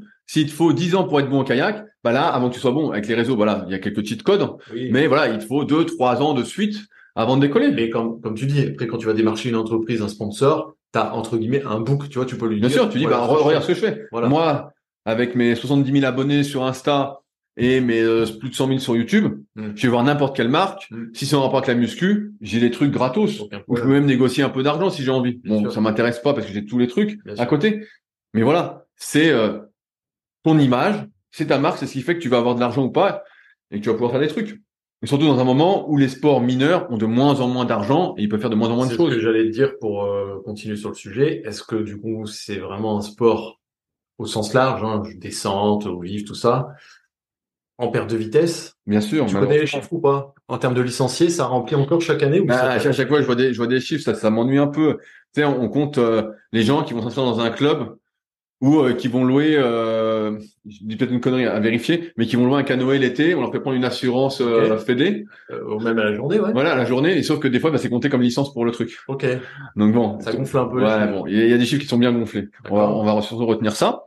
Mais c'est sur quelle pente là? C'est en, en perte de vitesse. D'accord. En tout cas, le sport compétiteur est en perte de vitesse. Ok. Aux Jeux Olympiques, on voit bien que la course en ligne, c'est de moins en moins en avant. Ils ont enlevé le 200 mètres. Il y a combien de disciplines encore? Il y a la course en ligne, il y a encore. Il y a euh, le slalom. le slalom. Et maintenant, il y a le kayak cross que tu avais entendu avec euh, Fred Ok. euh, Reberol. Ça c'est nouveau par Voilà, ça c'est nouveau. Et c'est vrai que quand ils ont enlevé le 200 mètres pour mettre du kayak cross, beaucoup sont des puristes, ont dit ouais c'est abusé, il y a eu des pétitions tout ça, mais tout le monde Ah, s'en tout le monde s'en fout de la pétition. Ok. Faut- Bah une fois que Moi- c'est décidé, non, mais, on non, mais moi ça me, fait, ça me fait toujours rire les pétitions. Les gens ils en ont rien à foutre de la pétition. Ce qu'il faut, euh, moi aussi je peux être derrière mon ordinateur et signer un truc, ça ça vaut rien, ça vaut zéro. Ça, non, ça n'a aucun pouvoir. Donc tu penses que de, au fur et à mesure des va- Olympiades, ça va Je, je disparaître pense que ça va disparaître. Mal- malheureusement, je pense que ça va disparaître parce que et la Fédération internationale essaye de mettre des trucs en place comme euh, des euh, des K2 hommes-femmes, comme Ah euh, mal, ça. ouais, comme des relais. Ça Moi- se faisait avant, non? J'ai pas entendu les anciens qui disaient, ah non, pas, au, pas olympique, mais Non. il y avait des Mais disciplines. après, moi, je pense qu'il y a des trucs à faire. Tu vois, par exemple, moi, je trouve que le, la short race en marathon, c'est super. Même si tu connais rien, c'est super à regarder. Tu vois, ou même un 5000 mètres. C'est moi qui connais, qui suis dans le milieu. Voilà, peut-être les gens qui connaissent pas, mais ça, ça se regarde bien. Tu vois, il y a des dépassements, des prises de tac, avec des bons commentaires. Ou les épreuves où il y a des portages. Ou des Ouais, c'est ça, c'est ça. Ok, d'accord. Après, le long en marathon qui fait 30 bandes, je pense que là, c'est plus dur. Mais une short race, un 5000, je pense que c'est des trucs qui peuvent passer. Les relais, moi, j'aimerais bien voir des relais. Je pense que ça peut être pas mal aussi. Après, ce qu'il y a, c'est que le kayak, comme on en a parlé tout à l'heure, c'est un peu inaccessible. Ça n'a pas commencé très tôt. Mhm. Le travail que ça va te demander, parce que tu as commencé très tôt et donc tu en as fait beaucoup. Au début, tu pas fait beaucoup, tu as fait deux fois par semaine. Ouais. Mais au bout d'un moment, quand tu te donnes les moyens, tu es en pôle, tu en fais tous les jours, deux fois par jour. Donc là, tu apprends à fond. Quand tu es adulte, tu en fais trois, allez, trois fois par semaine avec de la chance, quatre fois. Moi, l'hiver, j'en fais cinq, six fois, sauf si je vais au Gros du Roi ou à Libourne. Mhm. L'été, bon, j'en fais beaucoup plus, mais c'est pas suffisant. Moi, je vois bien l'été, je monte deux fois dans mon bateau dans la journée, pratiquement tous les jours. Ah bah ouais, là, ça vient tout seul. Là, ça vient tout seul. Façon de parler. Donc, c'est pas accessible. Les gens, tu les mets dans un bateau. Donc, il y avait plein de pistes qu'avait proposé Yves Masson dans son podcast. Yves, à qui on passe le bonjour. euh, Toujours un plaisir de discuter. Et il avait dit, il avait dit là, c'est inaccessible. C'est un sport qui est pas, toi, demain, je te mets dans un bateau. Tu dis, oh, j'y vais pas, tu te casses la gueule tout de suite, tu tombes dans l'eau. Et tu peux, et tu peux pas remonter en plus. Non, et puis même la logistique, faut reconnaître, c'est toute une logistique. Et je vois toi, tu dois trouver un endroit pour stocker tes bateaux. Ah ouais, bah voilà, bah ça, c'est dû, t'as dû aménager ton véhicule, euh, Voilà. dû négocier plusieurs fois avec des endroits pour laisser ton bateau. C'était une galère. Ah, bien sûr, bien sûr. Euh, bah, c'est c'est pour ça que je, je le, je le dis dans les, dans les podcasts des fois et tout, j'invite tout le monde avec belette parce que, c'est vrai que c'est compliqué. parce que depuis, voilà, pour ma pratique, euh, bah donc les kayaks avant logeaient dans mon garage et je faisais le trajet tous les jours Mm. ou euh, tous les deux jours quand j'y allais avec, donc, parce qu'il n'y avait pas d'endroit pour les poser. Mhm. Il n'y a pas de club, voilà, euh, il n'y a pas d'accord non plus avec la base d'aviron. Mm. Et donc, à partir de là, je me suis acheté un appartement là-bas. Donc avant le Covid, donc j'ai une nécreux. C'est dire si t'es motivé quand même. Ouais, ouais, j'ai une nécreux, donc l'été, bah, j'y j'y reste. Et j'ai acheté depuis l'année dernière un mobilhome où je peux laisser les bateaux à 100 mètres de l'eau. Et donc ça, pareil, je le dis à chaque fois, mais si ça vous intéresse, vous êtes kayakiste, vous voulez venir vous entraîner avec Belette, moi je peux vous passer l'appartement. Euh, le, vous pouvez poser les bateaux au mobilhome. euh, voilà, il n'y a pas de souci, ils sont à 100 mètres de l'eau et il n'y a pas de vol, c'est dans un camping un peu sécure. Donc euh, voilà. Mais euh, ouais, sinon c'était la galère. Hein. C'est donc t'es obligé. de- si tu veux t'affranchir d'un club Ah ouais. pour naviguer. Mais c'est pour ça que c'est pour ça que mon parcours fait peut-être faire sourire, mais en fait, ça n'existe pas ce parcours. En fait, à chaque fois que je rencontre quelqu'un, il me dit j'ai jamais vu ça. Bah ouais, mais en fait, Ouais, sinon j'avais pas le choix, sinon j'en faisais pas. Ouais, c'est vrai. Sinon j'en faisais pas parce qu'en fait, les gens ils prennent un bateau club. Moi, ça m'a coûté, ça me coûte un fric monstre. Hein. après, t'es dépendant du, du club, des horaires du club, Ah bien sûr, t'es etc., dép- etc. t'es dépendant de tout. Bien sûr. T'es dépendant de tout, alors que là, bon, bah c'est aussi la liberté, mais ça coûte beaucoup plus d'argent. Donc c'est pas accessible. Et donc comme disait, de ce que j'ai entendu, je sais pas si c'est ou pas, mais Nelo sont en train de travailler sur un bateau sit and top, donc comme un surf ski, mais course en ligne. Donc ça déjà, même si c'est instable, c'est plus accessible. Les surf skis, c'est pour ça que j'aime bien ce truc-là. Et moi, quand je fais essayer à des gens ou qui débutent, je les mets dans un surf ski et je dis voilà comment on remonte. Tu vas remonter quand l'eau est chaude. Hein, Mhm. et je dis voilà là, tu vas apprendre. Parce que quand tu es dans un truc, tu peux tomber, tu peux pas remonter. Bah franchement, euh, t'es dégoûté. en plus, c'est- hyper instable. Ça donne pas envie. ouais. Alors que là, s'ils font un truc un peu euh, justement euh, comme un surf ski mais course en ligne, 5 mètres 20, euh, j'ai entendu un Nelo Viper sit on top. Bah, franchement, moi j'achète tout de suite. 5 mètres 20, 42, j'achète tout de suite, je le teste. Et je suis sûr qu'il va vite, hein, parce que le Nelo 560, c'est un 46. Donc je me dis, là, j'ai 4 cm de moins, et puis euh, il fait 40 cm de moins, c'est sûr que je vais plus vite. Alors, c'est, acc- ce sera accessible en termes de pratique parce que c'est moins, ce sera moins galère, mais en termes financiers, ce sera toujours Ah oui, moins bah non, mais là, oui, là, ça, c'est des bateaux qui sortent à combien? ah, 9. bah, À chaque fois, ça sort d'usine à Ah, bah, 4000, 5000. voilà, bah là, en fait, euh, crise du carbone, euh, on va dire c'est la guerre. Bah, c'est, Ah oui, c'est- ça monte en plus les prix. Ah, les prix sont, les prix sont montés. Hein. Ah, ok. Avant, euh, un bateau à 3000 balles, voilà, pour en avoir un neuf. Ok. Euh, maintenant, euh, moi, bah, moi, par exemple, mon nordique kayak, euh, full carbone, tout ça, ça coûte 4800. Ok. 4800, donc c'est un surski. Après, un course en ligne, maintenant, je crois que t'es à 4002 si tu veux la meilleure construction. Ok. T'es à 4002, donc euh, 4002, personne n'achète. Donc souvent, les athlètes, les fédérations, Ouais, tout ouais. ça, sont sponsorisés par euh, le fabricant ou un accord avec quelqu'un qui fait une ristourne, tu vois, qui bouffe une partie de sa marge. Pour euh, un peu comme en force à l'époque, je sais pas si tu te souviens, il y avait la marque Titan qui donnait Mhm. tout le matos à toutes les meilleures nations. Mhm. Puis comme là, SBD en ce moment en force athlétique, Mhm. il donne le matos à tout le monde. Et puis après, euh, tout, tout le monde derrière achète. Mais euh, ouais, c'est hors de prix. En fait, c'est pour ça, euh, personne personne n'achète de bateau. Ou alors tu achètes un bateau. Et ça, c'est également un truc compliqué dans le kayak. C'est comme c'est un petit sport. En fait, tu peux jamais acheter qu'à essayer avant d'acheter. Moi, j'avais acheté un, bateau un coup. Ah, mais c'est chaud. euh, J'avais acheté un bateau C'est risqué. et, et sur, sur le site, les spécifications me disaient, ah, bah, il va être plus rapide que le mien. Et en fait, je l'ai reçu et j'étais moins rapide qu'avec le mien. Alors qu'il était normalement 7 cm de large en moins, tout ça. Mais comme il était plus long, en fait, il y avait plus de, plus de, de frottement. Mais, Et donc, j'allais moins vite, donc je l'ai revendu au bout de 4 séances. mais si tu fais des, des kilomètres, tu peux aller euh, les essayer chez les fabricants. Pas forcément. Nello, c'est quel, c'est quel Bah, Nello aussi, il y, a- il y a Patrick. Patrick Surny, donc Kayak Online. Tu Ouais. peux essayer. Je pense qu'il a pas mal de bateaux en stock. Sinon, il faut que tu ailles directement à Nello, au Portugal. Il doit avoir tous les bateaux pour essayer. Voilà, mais il faut ailles au Portugal, hein, euh, voilà. Fen, Pla- c'est quelle nationalité? Fen, et ben il y a Roland qui a des bateaux test. Donc Roland, c'est sud-africain, mais tu peux aller les Alors, tester. bien évidemment, ils- tu dis ils ont des bateaux, ils ont pas non plus tout le catalogue en test. Hein. Fen, euh, Fen, il a tout parce qu'il n'y a pas beaucoup de surfis quand même. Ok. Donc Roland, il en a pas mal. Euh, Plastex, bah il y a Benjamin, donc Ortolan, qu'on a pas mal aussi en stock que tu peux essayer. Ok. Mais euh, sinon Vajda, tu peux pas essayer. Par exemple, Vajda, euh, Là où tu vas en Suisse essayer, c'est où? C'est. euh, Nordic Kayak. Ok. Donc il a, les- il a tous les modèles nordiques, donc tu peux essayer. Mais euh, Ah ouais, c'est compliqué quoi. Ah. En fait, il faut que tu fasses beaucoup beaucoup de trajets pour aller essayer. Et comme c'est cher, bah souvent, moi j'achète d'occasion. Donc là, je me suis fait plaisir Mhm. parce que j'ai revendu mon ancien. Euh, J'avais un Storm de Nordique, voilà. euh, donc voilà, ça m'a payé ça. Mhm. Là, pas complètement, mais une, une bonne partie. Mais euh, Ouais. ouais, c'est en fait, en fait, c'est un sacré budget. Et c'est vrai que, comme tu dis, bah moi, je suis archi motivé. C'est vrai qu'on dit ça. Moi, j'ai l'appart, j'ai le mobilhome, Bah, j'ai les kayaks là-bas, donc je peux en poser, je pense, une bonne douzaine si j'ai envie. Non, mais c'est incroyable. euh, Moi qui te connais depuis 12, 12, 15 ans, je sais plus, j'ai vu l'évolution et jamais on m'aurait dit, ah, il va lâcher un jour la muscu, il va arriver à une, une muscu l'été, deux muscu l'hiver. Jamais je l'aurais jamais cru. Et là, tu as trouvé une passion qui te passionne plus, qui a réussi à te faire décrocher. Ouais, mais parce, muscu. parce que je progresse aussi. Bien sûr, et tu as mis tellement de choses en place que, bon, je pense qu'on l'a compris à travers cette interview, c'est pas demain que tu vas arrêter. Non, non, Encore- bah non, T'as là. encore un bel avenir dans, dans la discipline. Ouais, un bel avenir, je sais pas, mais, Non, mais- disons que j'ai encore un peu de marge de progression cette année. Oui. L'année prochaine, je suis un peu mitigé parce que c'est un peu là, j'arrive à la limite de l'investissement. Où je vois que là, maintenant, l'année prochaine, cette année, voilà, je vais battre tous mes records. Mhm. Mais pour progresser après, c'est plus. Il faut que je fasse plus. Ah, il faudra passer un il cap. faut, il faut que, si j'ai envie, Mhm. parce que voilà, c'est toujours la question, c'est est-ce que je suis prêt à tout sacrifier alors que j'ai rien à gagner? Mhm. Est-ce que je suis prêt? Est-ce que je suis motivé pour m'entraîner 12 fois dans la semaine, toute l'année? Donc, c'est-à-dire pas être ici en France ou peut-être au Gros du Roi, euh, 3-4 mois dans l'hiver. Ouais. Voilà, il y aller à fond, donc c'est encore un sacré budget, hein.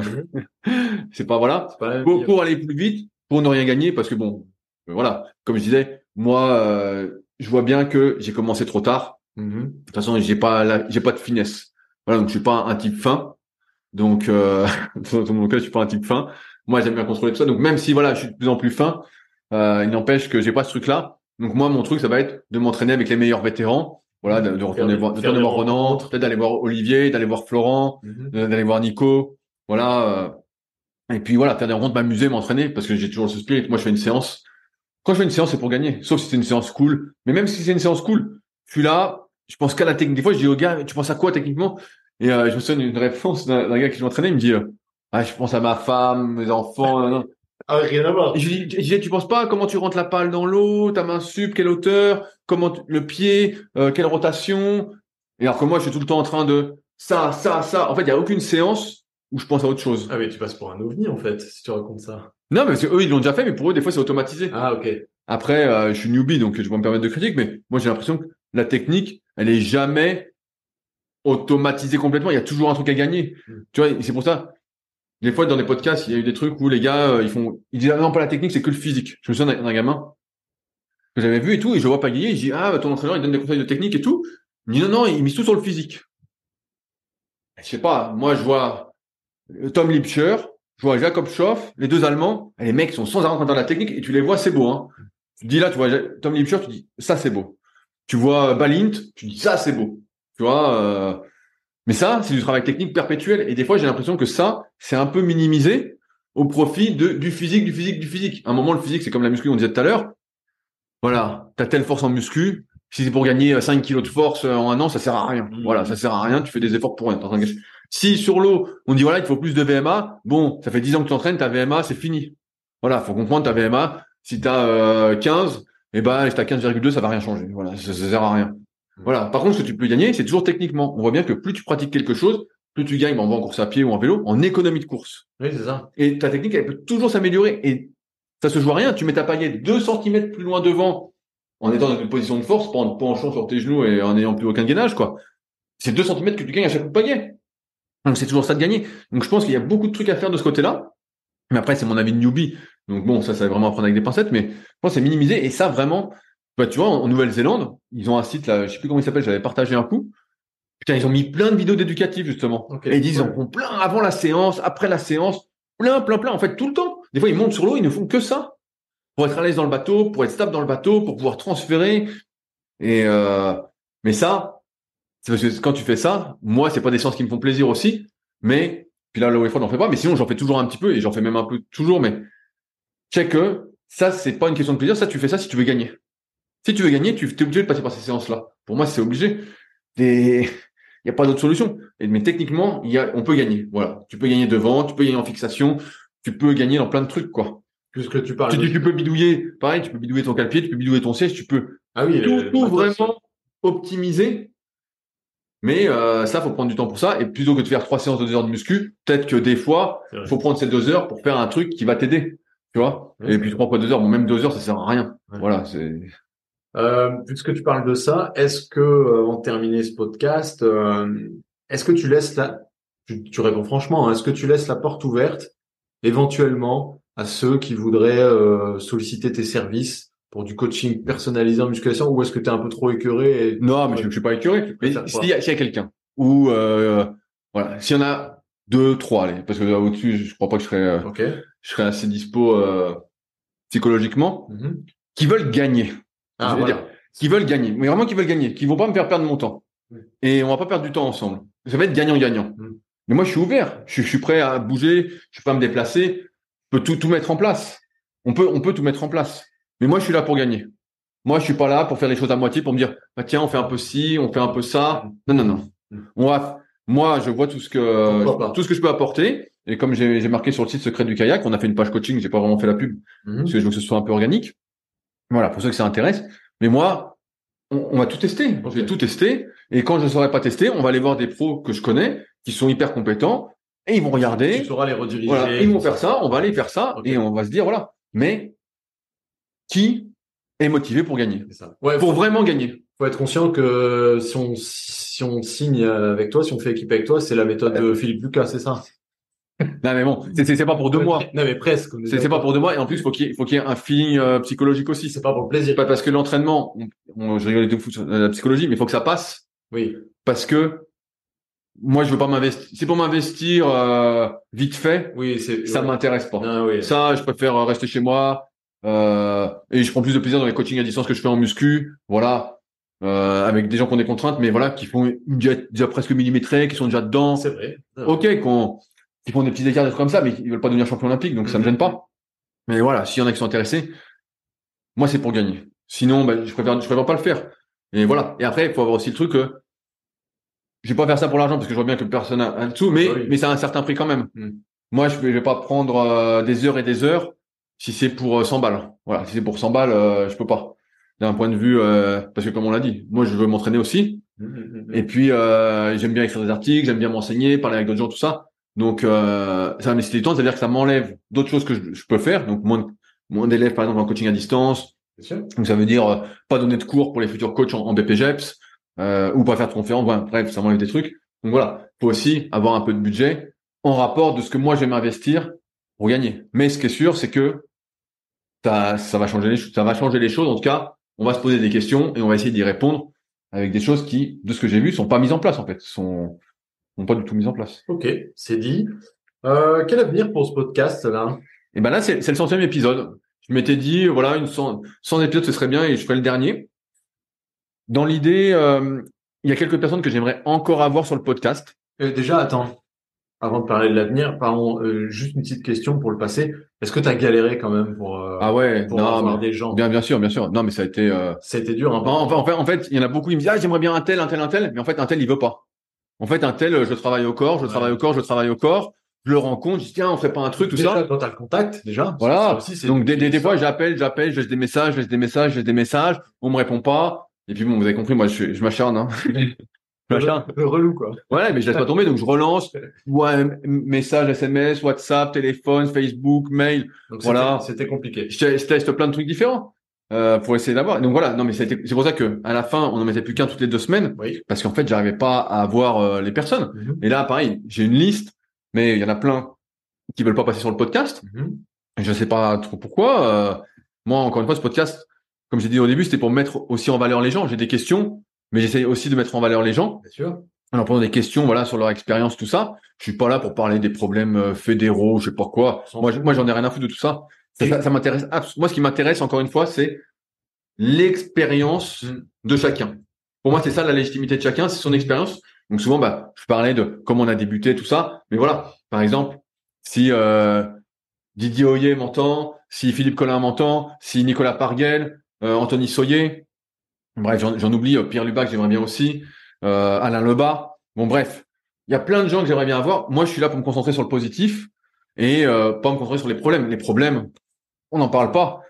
Et on, voilà, ça me concerne pas, et ça m'intéresse pas. J'aimais beaucoup les anciens, euh, les, les anciens euh, que tu interviewais, 70, 80, qua- même 90, parce que c'est, une fois tu l'as dit, c'est l'héritage aussi. Bien sûr, bien sûr. Donc ouais, il y, en- il y en a que j'aimerais bien avoir. Donc, mais c'est vrai que c'était de plus en plus dur d'avoir du monde. Et puis et puis pareil, il faut que moi, des fois on me propose des noms.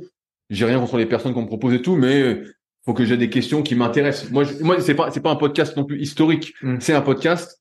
Comme on l'a dit, je pose mes questions parce que ça m'intéresse. Mm. Et je pense que cette personne a des choses à m'apprendre Bien sûr, et à apprendre aux autres. Et je me dis, ah, c'est intéressant. bien sûr. Je me dis, voilà, c'est bien.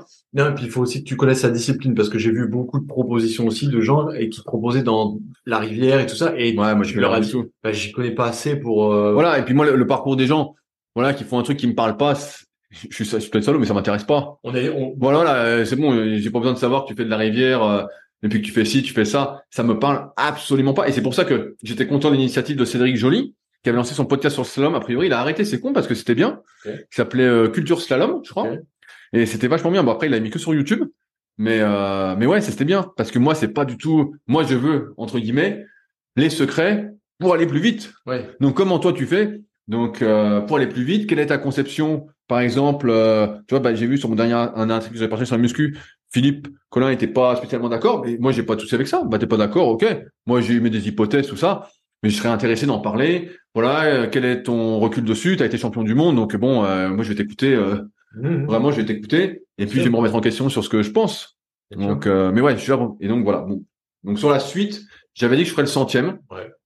J'ai quelques noms voilà que j'aimerais bien faire, mais je vois bien que je peux pas tenir. euh, même un épisode toutes les deux semaines, ça passera pas. Mhm. Euh, j'en aurais pas assez. De temps en temps, De, temps- de- temps en temps, il y aura des épisodes hors série, je pense vraiment. euh, voilà, bah là, il y a Jérémy Candy qui va sortir. Mhm. Donc euh, ça, ça va être cool euh, sur son périple en Afrique du Sud. Donc ça, ça va être Sur génial. des sujets très précis. Voilà. Pas des interviews de. Voilà. À à moins que j'ai bah, ceux que j'ai dit. voilà, c'est euh, ça. voilà. C'est ça. C'est sûr que Didier Hoyer, Et puis ça se fera aussi au, hasard des rencontres. Oui, ouais. en présentiel quand tu vas bien, bien sûr, quand je vais quelque part, euh, voilà, les rapports m'a parlé de- d'une fille hongroise euh, qui est arrivée en France, tout ça, euh, il y a quelques années. Moi, ça m'intéresse de savoir comment ça se passe en Hongrie. Après, je vais essayer de me déplacer aussi. Voilà, comme j'ai fait un peu cet hiver, peut-être à l'étranger, je sais pas trop encore. Mais ouais, sur des sujets précis, sur une conversation qu'on pourrait avoir, on laisse tourner.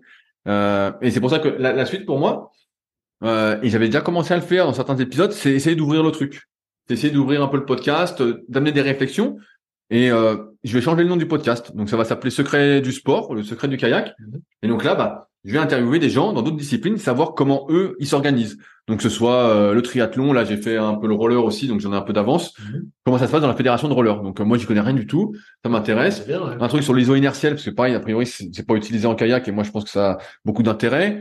Euh, dans le trail, euh, le l'aviron, euh, bref, dans d'autres sports, Et- et, des fois sur des sujets très spécifiques. Et je tease euh, l'épisode de 3, je crois, euh, avec Tristan, non, ou 2. Oui, c'est le troisième. Le troisième. Euh, Celui-là, il, il fera écho à ce qu'on a dit tout à l'heure euh, sur la notion de plaisir et la notion de Oui, bien sûr. et de s'entraîner, en fait. Bien sûr. Juste s'entraîner pour dire de s'entraîner euh, avec performance. Non, mais bien sûr. Donc, je vais ouvrir ça comme ça, et donc de temps en temps, euh, il y aura forcément un épisode kayak, parce que moi, mon but aussi, comme là, je m'entraîne pour le kayak, et c'est ce qui m'intéresse, ce qui me passionne, c'est aussi d'avoir des pistes. Donc, ce sera orienté vers la pratique du kayak. Comment ça se passe ailleurs, et quel parallèle on peut faire pour progresser en kayak.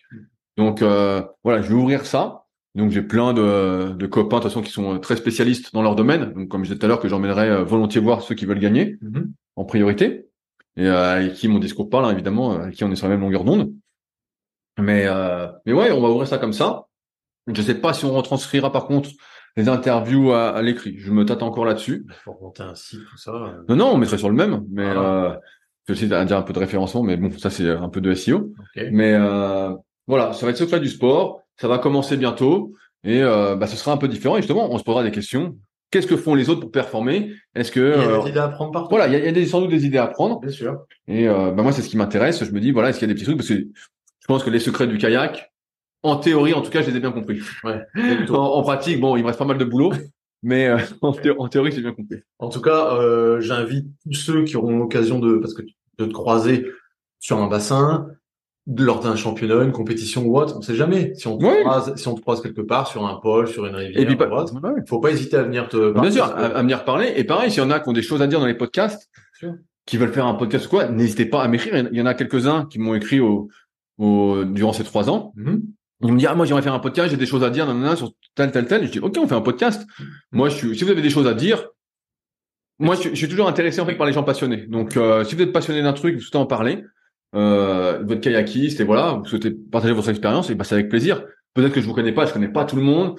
Euh, avant, il n'y avait pas le net, donc des fois, c'est difficile de trouver des informations sur certains. Enfin, cela dit, pour ceux qui connaissent pas, t'es quand même très pro et tu potasses quand même tes invités avant. Oui, oui, bah, parce que je suis quand même, Non, mais tu fais pas ça en dilettante, euh, en touriste. hein. oui, non, mais bien sûr.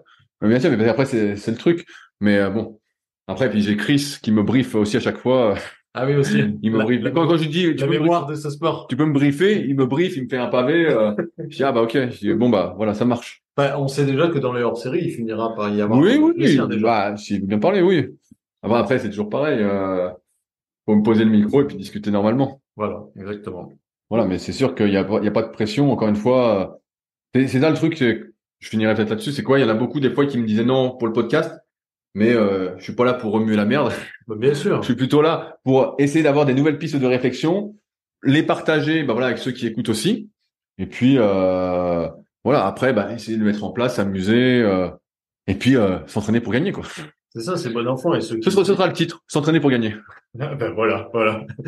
ou alors, euh, euh, tu disais quoi tout à l'heure? Tu veux gagner ou tu veux perdre? Non, mais ça j'ai déjà fait en leadercast. Ah, ok. Mais donc après, il y en a pas mal qui m'avaient appelé justement du milieu du kayak pour me dire mais ça veut dire quoi? Qu'est-ce que tu as vu? Nanana. Je dis, je dis en fait, moi j'étais surpris parce que je m'attendais.